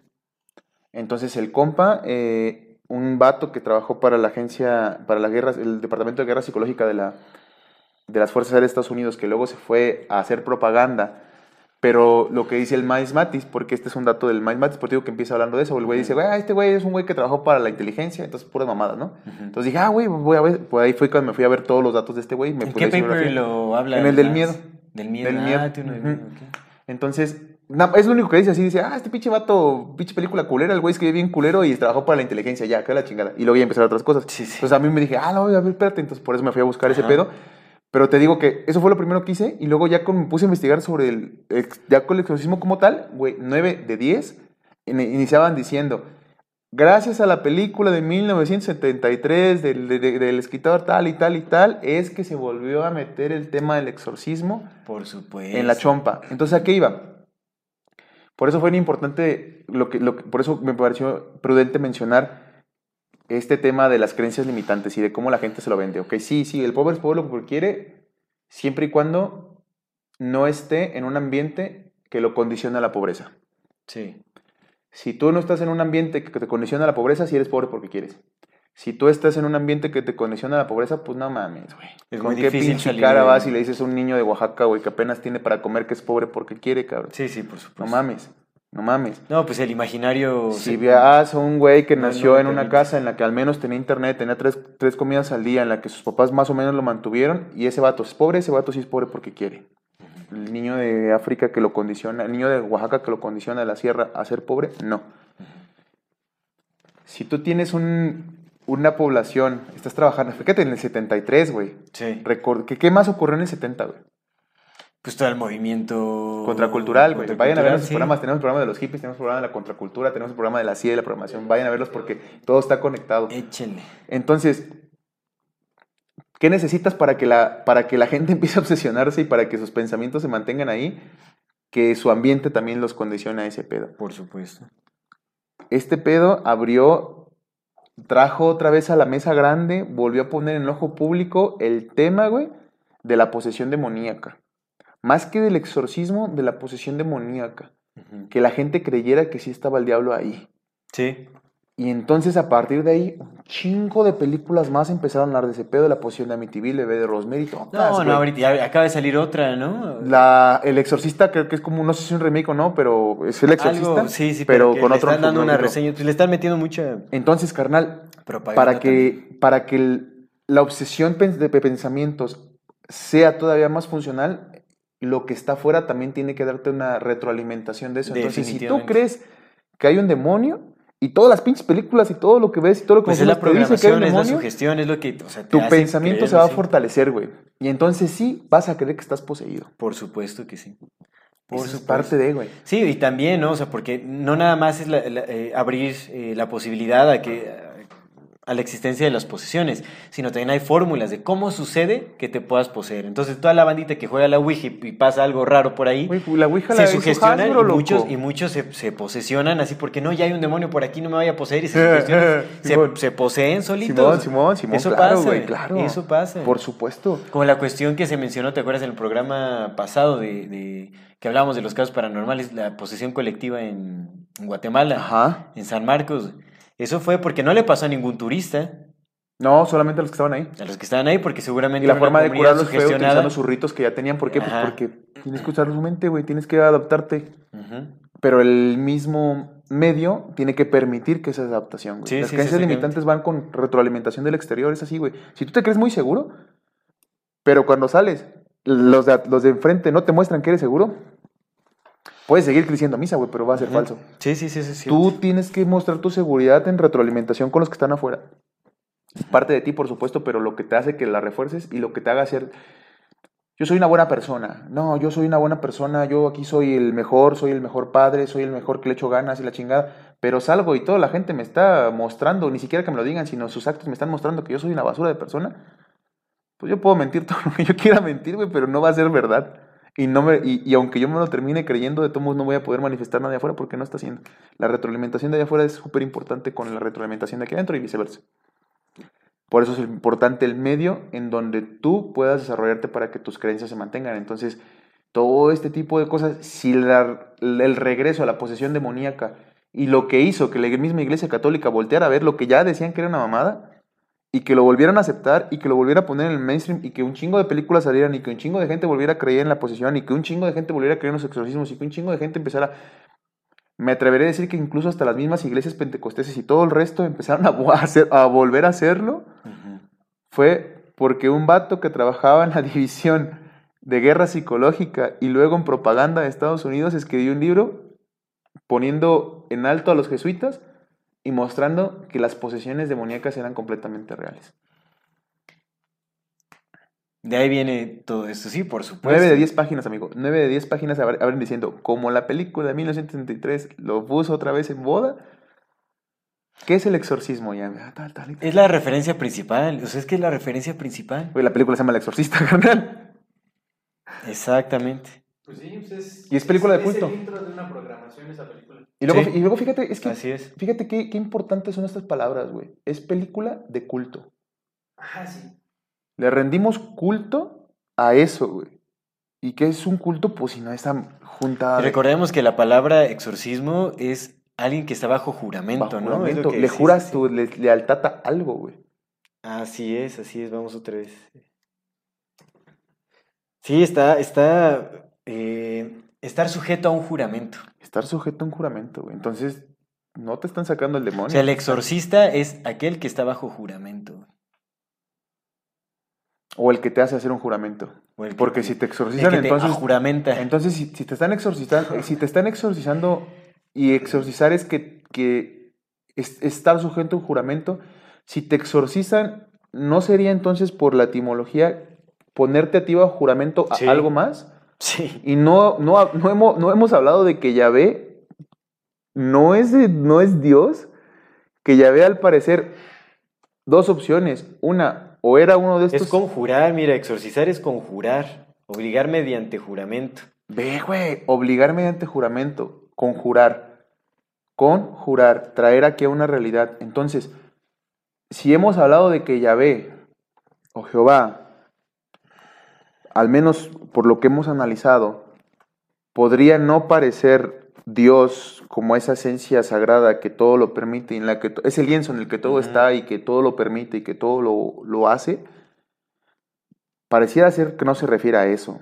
Pareciera ser que se refiere o a un personaje que en verdad está, existió y que quién sabe si siga existiendo, tal vez sí, pero que es un personaje, un, un señor con una pinche barbota que estaba sentado en un trono viendo que los demás acá y que aparte es vengativo, que aparte es, que aparte eh, le gusta la sangre, que aparte le gusta la guerra, que aparte es, no es tan bueno como parece. O, y esto ya no, no- no lo mencionamos en ese programa cuando hablamos de Dios, que vamos a hacer la segunda parte porque hay un montón de cosas.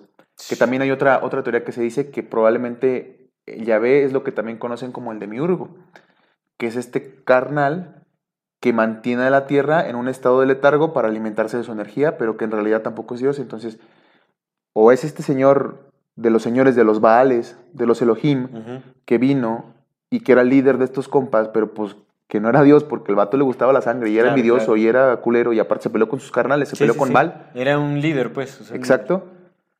O era el demonio. Nos dice nuestra amiga Mireña, saludos a nuestra amiga Mireña. Ahí, fíjate, Saludos. la- la me gusta mucho escuchar sus opiniones porque a veces están, yo a mi consideración están medio locochonas, pero a veces Sí, también sí. hay otras cosas que están chidas.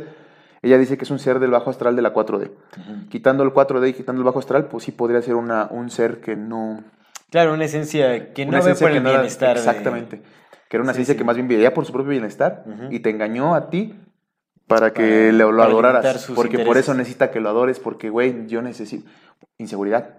Entonces, si el, el arquetipo del, del, la- del exorcismo es católico y el católico le responde a Yahvé, y, el y, etimológicamente exorcizar es hacer un juramento, no te están conjurando a la adoración a Yahvé, a ese ser que no es Dios.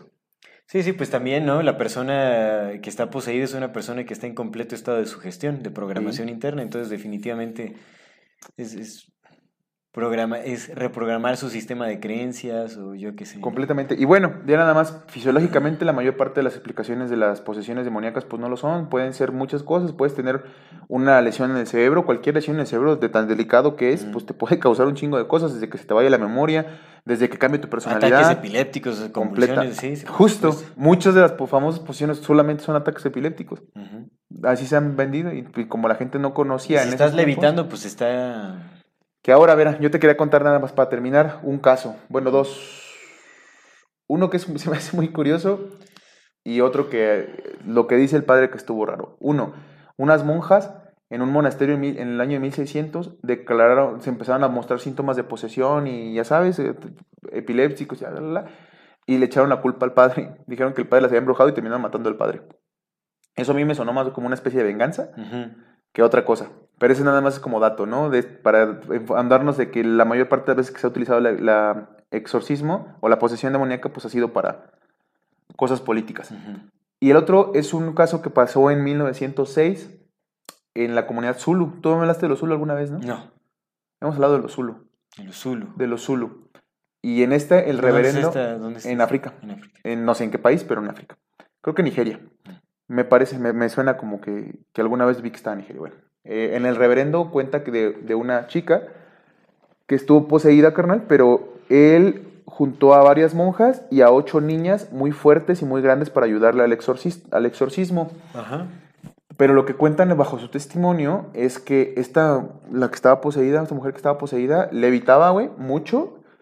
Se subía por las paredes, ya sabes, pero lo impresionante es que dicen que estiraba así sus brazos, güey, y se le estiraban un chingo, güey. Como Elastic Man, güey. Sí, y sí. machín, güey. Sus extremidades, esa, esa cosa se puede hacer enorme, güey. Y en lo clásico, a la lengua, a la latina, a la batata, Ah, sí, claro, es la típica, ¿no? Las lenguas. que es la glosolalia que le llama el Terence McKenna.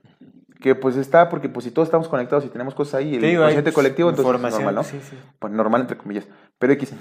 Resulta que le hace el exorcismo y, y todas esas personas declaran que es cierto, que sí lo vieron, que sí fue cierto que esta mujer hacía sus manotas.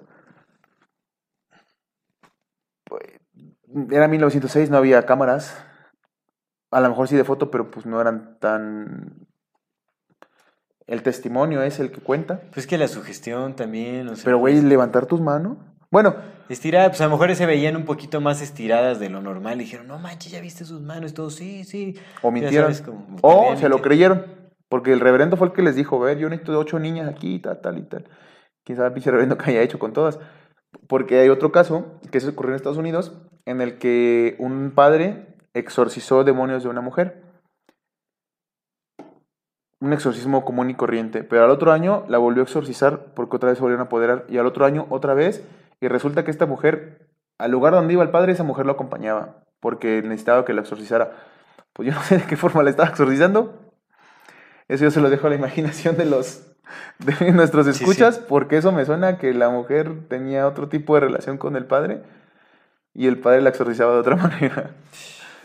Entonces, esos son los casos que están registrados, ¿sabes? Y también, como ¿sabes? Hay, a mí me llama la atención, hay un caso que es el primer caso en donde se estudió un exorcismo de forma relativamente científica, bueno, de forma científica en- ese entonces, que fue en 1590, que es el caso de una tal Marta Brossier, De. Una, una mujer, una joven de 22 años, francesa, que supuestamente eh, estaba poseída, ya llevaba mucho tiempo poseída, pero sus padres la llevaban de tour, como por toda el, Para que todo la el gente lo pueblo, viera. para que la gente lo viera y todos de, oh, no, como el show, ¿no? Y pues también lucraban con ese rollo y todo.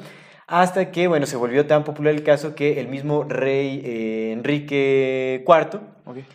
eh, le llamó la atención y dijo, bueno, vamos a exorcizar a esta mujer. Así que llamó a sus mejores sacerdotes, pero lo que no sabían la, la- la familia de la, de la que iba a ser En exorcizada ese entonces Inglaterra todavía era católica. es que, pero este era Francia. Ah, Francia. Francia, ok. ajá. Lo que no sabían estos, eh, la familia de estos... eh, Entonces era el rey. Henry. ajá, Henry. Henry. Pero lo que no sabía la familia del exorcizada es que realmente las intenciones del rey eran determinar si era un caso real o era una, Charlatanería. una era charlatanería. Entonces, pues obviamente los sacerdotes iban pues ya con la idea de analizar el caso de una manera objetiva, científica, ¿no? Porque pues bueno, en ese entonces se supone que sí se considera el agua bendita y las oraciones de la Biblia y todo eso. pues, Claro. En latín, como una forma de... mm, como una fórmula para sacar demonios, ¿no? Entonces lo que hicieron fue que para probar a esta mujer por no sé cuánto tiempo, eh, cuando le daban agua de beber, le estaban dando agua ¿Agua bendita? bendita? agua bendita, y cuando le rociaban agua supuestamente bendita era agua normal. Normal. Entonces, estuvo tomando agua bendita sin ningún efecto, o sea, no, no detonaba absolutamente nada, pero cuando le echaban agua normal, empezaba a revolcarse y a decir y a blasfemar. Y también cuando recitaban oraciones en latín, realmente no eran oraciones en latín, sino era un poema en latín de un, de un tal eh, eh, Virgil o Virgil o yo qué sé. Ah. Virgilio de Virgilio. De Virgilio. De Virgilio Simón. Era un, un- Él es el uno de los protagonistas, bueno, no protagonista, pero aparece en la novela de Dante Alighieri de la Divina Comedia. es- pues estaban leyendo, estaban recitando un poema en latín nada más, y también, ¿no? Re- reaccionaba a esto. Entonces, pues ahí se dieron cuenta de que era, pues era, era charlatanería, pero que realmente, o sea, más bien era, se trataba de un caso psiquiátrico de la morra porque estaba, o sea, pues, no, no se detenían los casos, estaba mal, genuinamente estaba mal, pero estaba mal de sus facultades mentales. Entonces, pues se dieron cuenta de que, pues, y esa fue la primera investigación, se dieron cuenta de que pues no había nada paranormal en este asunto. Y yo te apuesto a que si se hicieran las mismas pruebas en, en la actualidad con cualquier exorcismo, saldrían, saldrían resultados muy, Muy similares. similares. Por supuesto que pues está en la conveniencia de muchos sacerdotes exorcistas el que no se hagan este tipo de investigaciones. A ver, y además, ya nada más yo te hago una última pregunta. La mayor parte de estos casos, evidentemente, suenan a, a lo que hemos platicado aquí. Ya saben, ya saben que aquí platicamos de lo de siempre, que todo es falso. Pero. Y muchos de ellos no es, no es que sean falsos, muchos de ellos son afectaciones mentales que. Sí, o sugestión, casos de sugestión, Completamente sugestión, la es programación sugestión, activa, sí, completamente. Pero a ver, al principio hablamos de que si hay una especie, si hay poderes, si hay personas que pueden poseerte y si hay personas que pueden hacer posesión de otras. Sí las hay, porque si los egipcios que construyeron las pirámides, si los, las élites egipcias que construyeron las pirámides, que mandaron a construir las pirámides, hablaban de posesiones, no hablaban la gente del vulgo, lo hablaban esos güeyes, y esos güeyes probablemente, si entendemos que históricamente las élites no se han preocupado por, por el rebaño desconcertado, no se han caracterizado, no digamos que no. No, no se han caracterizado por preocuparse en ningún lado, ¿eh? En ningún lado se han preocupado por... No se, no se caracterizan por preocuparse... Vaya, es decir, no se caracterizan por preocuparse por el rebaño desconcertado más allá de lo que lo necesitan. Sí, es cierto. La realidad es que lo hemos visto históricamente, las élites han sido las élites y solamente se preocupan por ellos y por los suyos. ¿Qué tan poético es este tema de la posesión en cuanto a alguna afectación mental y qué tan probablemente puede ser tan literal como decir si al chile sí podemos meternos en tu cabeza y hacer que tú hagas lo que yo quiera que hagas? Pues al final es lo que hicieron con la idea de los exorcismos. Sí. Poseyeron el pensamiento del colectivo para hacer creer una realidad, para permitir una posibilidad Y lo han hecho siempre. en la vida de la gente. Y eso lo han hecho. O sea, las posesiones son reales, pero no de la forma en que nos hicieron Ujú. Los demonios realmente son solo sistemas de programación. Ideas. Ideas. que están metiendo repeticiones, programaciones, claro. Ideas. Pues es que de hecho Los Daemons, a ver, busca Daemons. Daemons, sí, sí, sí. Aquí Porque de hecho claro, viene, claro. carnal. De ahí viene, o sea, de ahí arranca, carnal. Significa ser sobrenatural o espíritu. Espíritu, bueno, espíritu. A ver, Daemon. ver, vamos a ver. Este es un mensaje para las personas que nos ven y nos escuchan. En la infinita brevedad del ser. Yo soy Aldo Acra Yo soy César Jordán. y este es un video para invitarte a que te unas al contenido exclusivo que tenemos preparado para ti. tendrás acceso a videos privados, Escenas detrás de cámara. cámaras y bloopers. Podrás ver los episodios Antes de ser publicados, recibirás regalos exclusivos por parte del equipo de Amor Fati y 145. y muchas sorpresas más. ¿Qué esperas? Únete al contenido exclusivo de Amor Y Fati. la infinita verdad del ser. Hasta luego. La cosa es que cualquier idea que te repitan lo suficiente en un ambiente que sea propicio para ello, te va a hacer creerla. Esa es la base de la programación.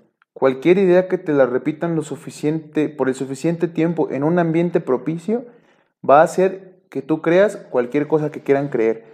Y lo hemos visto en la evolución. No, sí, sí es este, sí es... Espíritus. Espíritus, ajá. es- Lo hemos visto en la programación a través de la música, lo hemos visto en la programación a través... Güey, carnal, vivimos en una sociedad que evidentemente está poseída.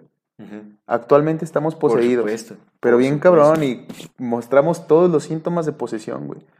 Esquizofrenia, paranoia, delirio de persecución, güey. Histeria colectiva. Histeria colectiva, hermano. Ansiedad. Ansiedad, depresión, güey. Alteración de la percepción de la realidad, Hipersexualización. ¿Cómo se llama cuando, cuando no te das que, eres tú, güey? Eh, despersonalización, múltiples personalidades, carnal. Muchas personas de los colectivos tienen múltiples Es personalidades. cierto, es cierto. Y eso no es, un, no es algo sano, eso es una enfermedad. La múltiple personalidad es una enfermedad porque te daña. Sí. Vivimos en una sociedad poseída, güey.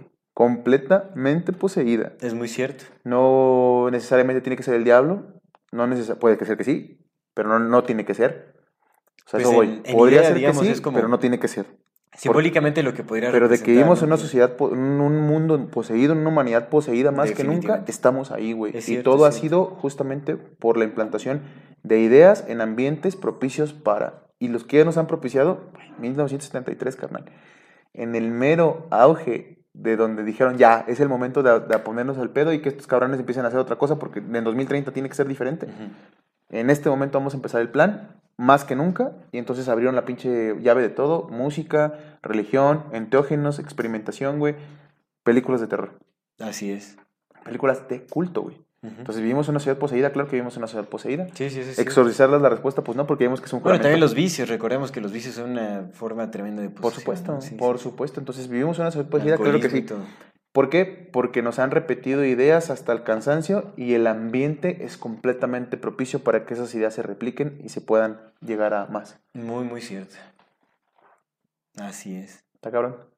Pero bueno, el Claro. primer paso es entenderlo y reconocerlo y aceptarlo. Por supuesto. A partir de ahí ya puedes cambiar. Si no aceptas que estás así, jamás va a ser diferente. Ujú. Y creo que ese es nuestro papel aquí. Ayudarlos a, a que podamos entender todos que estamos así, aceptar que estamos así y a partir de ahí cambiar. Mm. Ah, esta vida. Conclusiones. Conclusiones, pues bueno, realmente Conclusions. creo que, creo que, o sea, pues concluimos con lo mismo que comentas, o sea, la, la posesión existe, somos una sociedad poseída por ideas, con, con programaciones que eh, se han divulgado para, para servir a los intereses de, de alguien más, algo que ya hemos hablado repetidamente. Sí, no, no es artificial. ¿eh? No es artificial, definitivamente. Entonces, sabe. pues más bien creo que tenemos que empezar a, sí o sí, tenemos que empezar a ver más críticamente todas las cosas. Creo que nos creemos todo lo que vemos a, A primera pies juntillas, instancia. loco. No estamos cuestionando lo suficiente, no estamos investigando lo suficiente. Cualquier persona puede decir cualquier cosa y ahí vamos a creerla como tontos, ¿no? Entonces, tenemos que ser más críticos. Si somos una sociedad poseída, tenemos que desposeernos. No voy a decir exor- exorcizarnos porque pues es, eso es... Ve, justo lo que te decía, la, la solución no es una no tenemos que estar no bajo es la respuesta juramento para nada, solo tenemos que liberarnos de justamente eh, ideologías tan eh, fundamentalizadas dentro de nosotros, tenemos que liberarnos de, de la programación que nos dan los medios de comunicación, que nos dan eh, Hollywood, por supuesto, estas creencias supernaturales que en realidad pues eh, si llega a haber algo supernatural tiene más que ver con el funcionamiento de nuestra, de nuestra psicología, de nuestra psique. Pues creo que nosotros somos los supernaturales, pero nos hicieron creer que no. Tenemos un montón de poder, somos sumamente poderosos. Tú que estás escuchando eres sumamente poderoso y tan poderoso eres que justamente estás contribuyendo a que esto se vaya al carajo. Porque Ah, están sí, utilizando es. tu poder en tu contra. Eres poderoso, tienes poder dentro de ti, úsalo. Úsalo porque ¿a qué viniste a este mundo si no a utilizar sus poderes? No a que otros los utilicen por ti. Ujú, Es cierto, es muy, muy cierto. Y pues bueno, es eso, tenemos que hacer la tarea de eh, ver todo más críticamente, de no, no comernos como reales las historias que vemos en Hollywood, pues esa película El Exorcista, por favor, o sea, también... Ya vimos quién la escribió. Exactamente. Porque él fue guionista. También. Sí, sí, sí, no, y pues sabes la imagen así de- del demonio y cuarteado y, y que se vuelve Porque, verde. carnal, la imagen, Lucifer era, la- era el ángel más bello. Pues eso es lo que significa su nombre. Luz Vélez Bellaluz se supone Sí. que en teoría era el ángel más bello de la creación. Más- no se veía sexy. así, güey. Sí, no, no, para nada. Porque aparte así, no, te- no convence a nadie, ¿eh? Sí, no. Si tú llegas, güey, todo roto, podrido, así, oliendo a hediondo, y le dices, no, yo te voy a dar la felicidad. No, mames, no, chinga tu madre, yo no te creo, no, te voy a estar creyendo, ve cómo te ves, güey. Pero si llegas todo precioso, güey, toda guapa, güey. No, claro que te la voy a comprar. Sí, sí, sí. Claro que te la voy a comprar. Entonces, obviamente, así no se ve el demonio, güey. No le saldría ese juego. Es cierto, es cierto. Pues nada más es eso, ¿no? Hay que, hay que hacer esa tarea de, de liberarnos de, de nuestras propias eh, creencias, de muchas de nuestras creencias, de ver Sí, todo con un ojo más crítico y, Sí. y ver, y si van a ver las películas de, de Hollywood en esta temporada, ¿no? De octubre, pues Muy crítico. véanlo críticamente, véanlo por lo que es o por puro entretenimiento, pero no se estén comiendo eso como una realidad porque no lo es, no es una realidad, para nada. Sí. No lo es, ni siquiera los supuestos exorcismos que llevan a cabo algunos sacerdotes. Digo, si tuvieran la oportunidad de presenciarlo, veríamos solo gente re- revolcándose y convulsionándose y, y diciendo barrabasadas. Y eso lo puedes ver en cualquier lado. Nada, na- nada que ver con lo que se ve en las películas, ¿no? Así de que se voltean toda la cabeza y que empiezan a caer por las paredes y eh, vómito verde, fosforescente casi. Porque aparte también recordemos que sí, por supuesto, sí hay, sí, que tú veas que una persona puede levantar algo el doble de su peso, o que puede brincar más alto, o que puede hacer, no es porque esté poseída. Una vez Es lo hablamos porque- de la biología porque- de la porque creencia. no tiene esas ¿Te limitaciones. acuerdas que hablamos de la biología de la creencia? Tú lo es, mencionaste. sí. Pues es por eso y porque evidentemente otra vez tienes un chingo de poder adentro, pero un chingo, solamente que te hicieron creer que no. Y eso, la gente es capaz de hacer cosas extraordinarias en los momentos más horribles, simplemente porque son humanos, así funcionamos. Sí. Tenemos toda la capacidad, güey. Es cierto, es cierto. Sí, cuando te quitas ciertas limitaciones, ¿no? Puedes acceder a, a Pasa, mayor pasa potencial, mucho, por güey, carnal. Si hay muchos videos donde atropellan a alguien y por la misma adrenalina que libera su cuerpo, se levanta, camina como si nada, está un ratito como si nada, como si nada hubiera pasado. A los dos minutos obviamente se cae y se muere. Pero el cuerpo es capaz de levantarse, güey, como si no hubiera pasado. Güey, Carnal, los, los soldados en la guerra, güey. Resisten un chingo de cosas bien horribles, carnal. Resisten porque, pues, este, el, cuerpo, el cuerpo es muy poderoso. El ser humano es muy poderoso. Entiende que eres muy poderoso y lo puedes hacer. No implica que tengas al diablo adentro. Simplemente tu cuerpo puede hacer cosas bien impresionantes y si tu mente está en sintonía con tu cuerpo y tú crees que lo trines y lo puedes hacer, pues lo haces. Cierto, que ya, ya ni me acuerdo qué respondió el padre Vincent Lampert cuando le preguntó. Padre Amaro. Porque era un poco escéptico el, el compa que lo estaba entrevistando. Me decía, bueno, y para los escépticos, ¿qué dirías? no O sea, ¿por qué es que vemos este fenómeno de levitación con el demonio y por qué no Dios hace levitar gente? Simón. ¿No? O sea, ¿por qué no vemos gente que diga, ah, yo levité por el poder de Dios? De Dios. Es como, ya no me acuerdo qué contestó, pues alguna excusa por ahí muy tonta, Dios ¿no? aprieta, pero no ahorca, dijo. Ujú. Sí, sí, Porque Dios actúa en formas muy misteriosas. así es. Esos sus hobbies. Dice, porque Dios quiere que te pongas a orar, no a levitar. Pero bueno. no, entonces, pues, en fin, vámonos con nuestra sección de algo interesante y de recomendaciones. algo interesante. No sin antes recordarle a nuestra Sí. querida audiencia que si no se han suscrito a nuestro canal pueden hacerlo ahora, denle clic a la campanita para que les llegue notificación cada que saquemos un nuevo video. Si les gusta lo que hacemos, por favor, ayúdenos compartiendo nuestro contenido para llegar a más personas y así seguir creciendo. Si tienen oportunidad, no es cierto. Síganos en cierto. todas las re- redes sociales como Morfati MX. Toda retroalimentación es más que bienvenida, nos encanta sus comentarios, sugerencias, historias, etc. No se olviden de mandar su solicitud para pertenecer al grupo privado de Facebook de Comunidad Fati, para participar en el programa de Voces de la Comunidad y para compartir cualquier tema, noticia que sea de su interés. Y si tienen oportunidad de apoyarnos con algún donativo, algún aporte, con Give us money. Money, lo agradecemos de todo, todo corazón. Eso nos ayuda muchísimo, muchísimo a sostener y seguir desarrollando este proyecto. Recuerden que pueden hacerlo vía PayPal, vía Super Thanks o suscribiéndose a nuestro contenido exclusivo que está de lujo. Muchísimas gracias a todas las personas que nos ven, nos escuchan, nos apoyan hasta este momento. Bien, mira, mira algo interesante. Ya iba a decir esto es amor fati. Mira algo interesante. Mm, voy a contar, eh, sí, lo quería contar en el programa, pero lo voy a resumir lo más que pueda, muy, muy rápido. Por alguna razón, cuestión del, del destino, yo conocí a una persona que de primera mano me dijo que había estado poseído por el diablo. Resulta que vivía en Estados Unidos. entró justamente a una iglesia cristiana, en la iglesia cristiana cambió sus hábitos y cuando entró justamente a la iglesia, a partir de ahí empezó a sentirse muy distinto, muy diferente. Las ideas se le iban, se quedaba en blanco, empezaba a no saber qué, empezó a reaccionar de maneras muy violentas hasta que llegó un punto en el que un día golpeó a su mujer muy feo, nunca lo había hecho, se salió desnudo a la calle, empezó a aventar así, sal- salía por la boca, se subió a un carro, brincó como dos metros, o sea, hizo cosas así, o sea, fue corriendo a un campo de fútbol y subió por la, una reja así muy alta, ah, se aventó al otro lado, llegó la policía, porque le hablaron a la policía y se peleó con dos policías, le, le dio sus putazos y hasta que uno le, le disparó, le voló un dedo y solamente así como que lo pudieron reducir. Estuvo en la cárcel un rato. Platicando más a fondo con esa persona, pues tuvo una historia de violencia familiar muy profunda de, de pequeño, que se prolongó por mucho tiempo y antes de que comenzara a entrar a la iglesia, él entró a la iglesia porque venía de un problema muy grande de alcoholismo. Mm, Entonces, entre otras cosas que contó, para no ser tan preciso y ahondar en la historia, para pues evitar, ¿no? Eh, faltar al respeto a las historias, me quedo en las generalidades. A la perspectiva de mi perspectiva y de, otra persona que estaba ahí, que estaba escuchando, y cuando conversamos con mucho respeto acerca de la historia de esta persona, pues como que caímos en la cuenta de que probablemente este momento de locura temporal al que accedió, más que una posesión, pues sí parecían síntomas, uno, de la violencia sufrida por toda la vida, y dos, por abstinencia. Por supuesto. Por abstinencia. Por abstinencia. Por abstinencia, porque el cambio fue muy abrupto, él viene a ser alcohólico, Sí, sí, sí, es una estabilidad emocional. entra a la iglesia, y, o sea, entra a la iglesia y lo primero que dejas de, beber, de una vida de hacerlo, y lo deja de golpe. Entonces, él en su cabeza, porque como empezó a leer la Biblia y todo, y pues empezó a meterse bien profundo en la Biblia, pues justo, repetición de pensamientos más un ambiente propicio, te posees.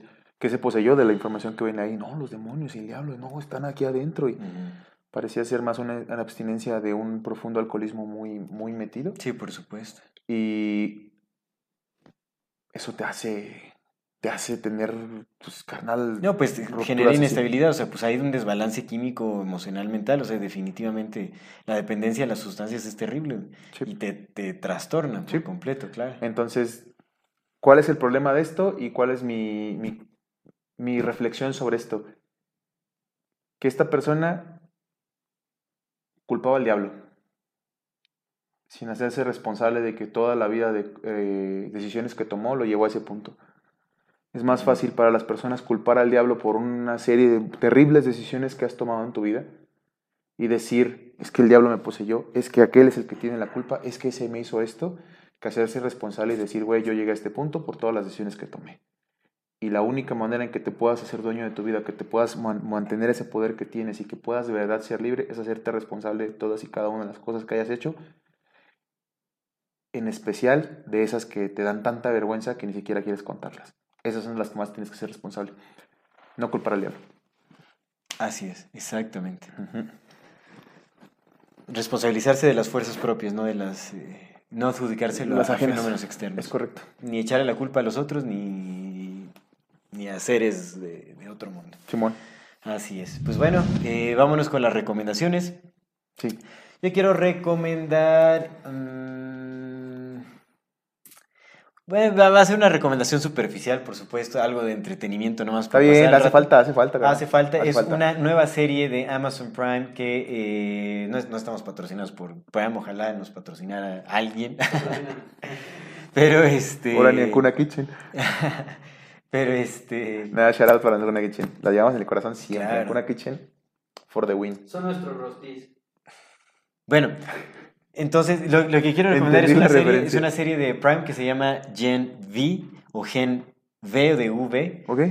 que es como una continuación a la serie de... mm, ay, ¿Cómo se llama esta serie de, los, de superhéroes? Este, Ah, de- Gen W, porque el anterior.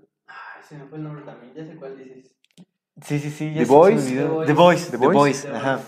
Exactamente, sí, es una The Boys está buenísima, güey. Pues The también Boys está- Es una serie sasa. Pues se cuenta que Gen V o Gen V es este sobre estudiantes que son los aspirantes a llegar como a ya a los superhéroes, eh, Nice.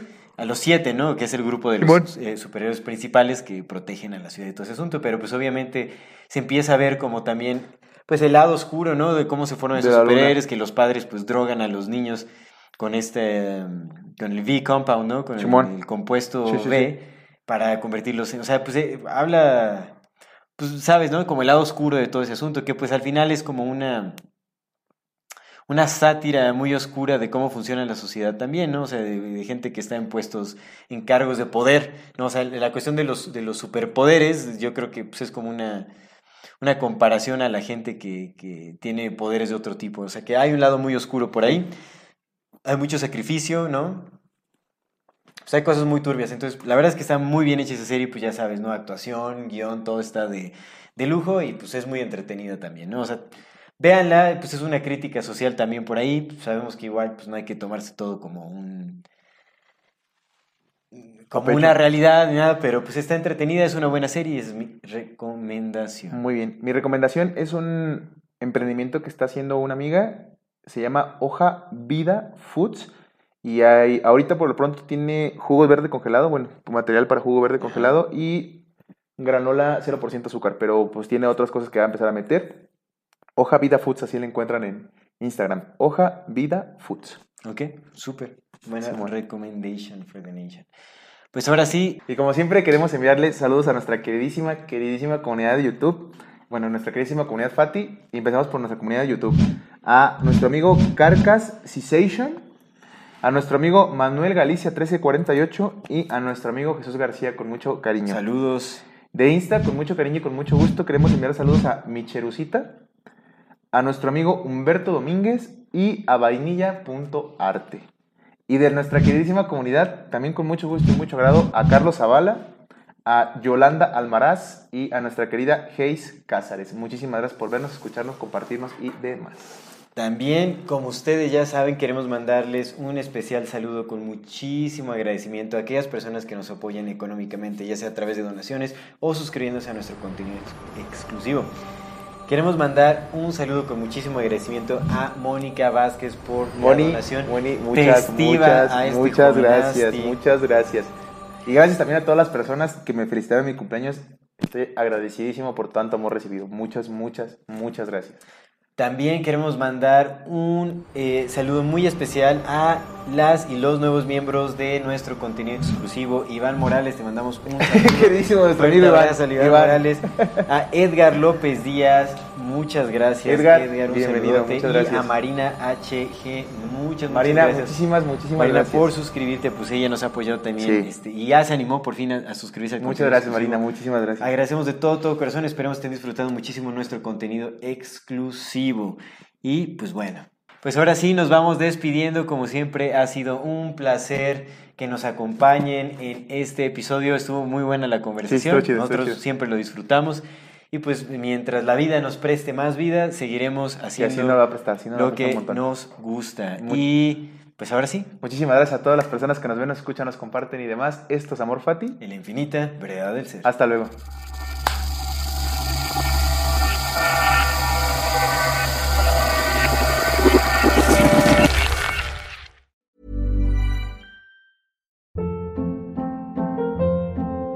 Hold up. What was that? Boring. No flavor. That was as bad as those leftovers you ate all week. Kiki Palmer here, and it's time to say hello to something fresh and guilt-free. Hello Fresh. Jazz up dinner with pecan-crusted chicken or garlic butter shrimp scampi. Now that's music to my mouth. Hello Fresh. Let's get this dinner party started. Discover all the delicious possibilities at hellofresh.com.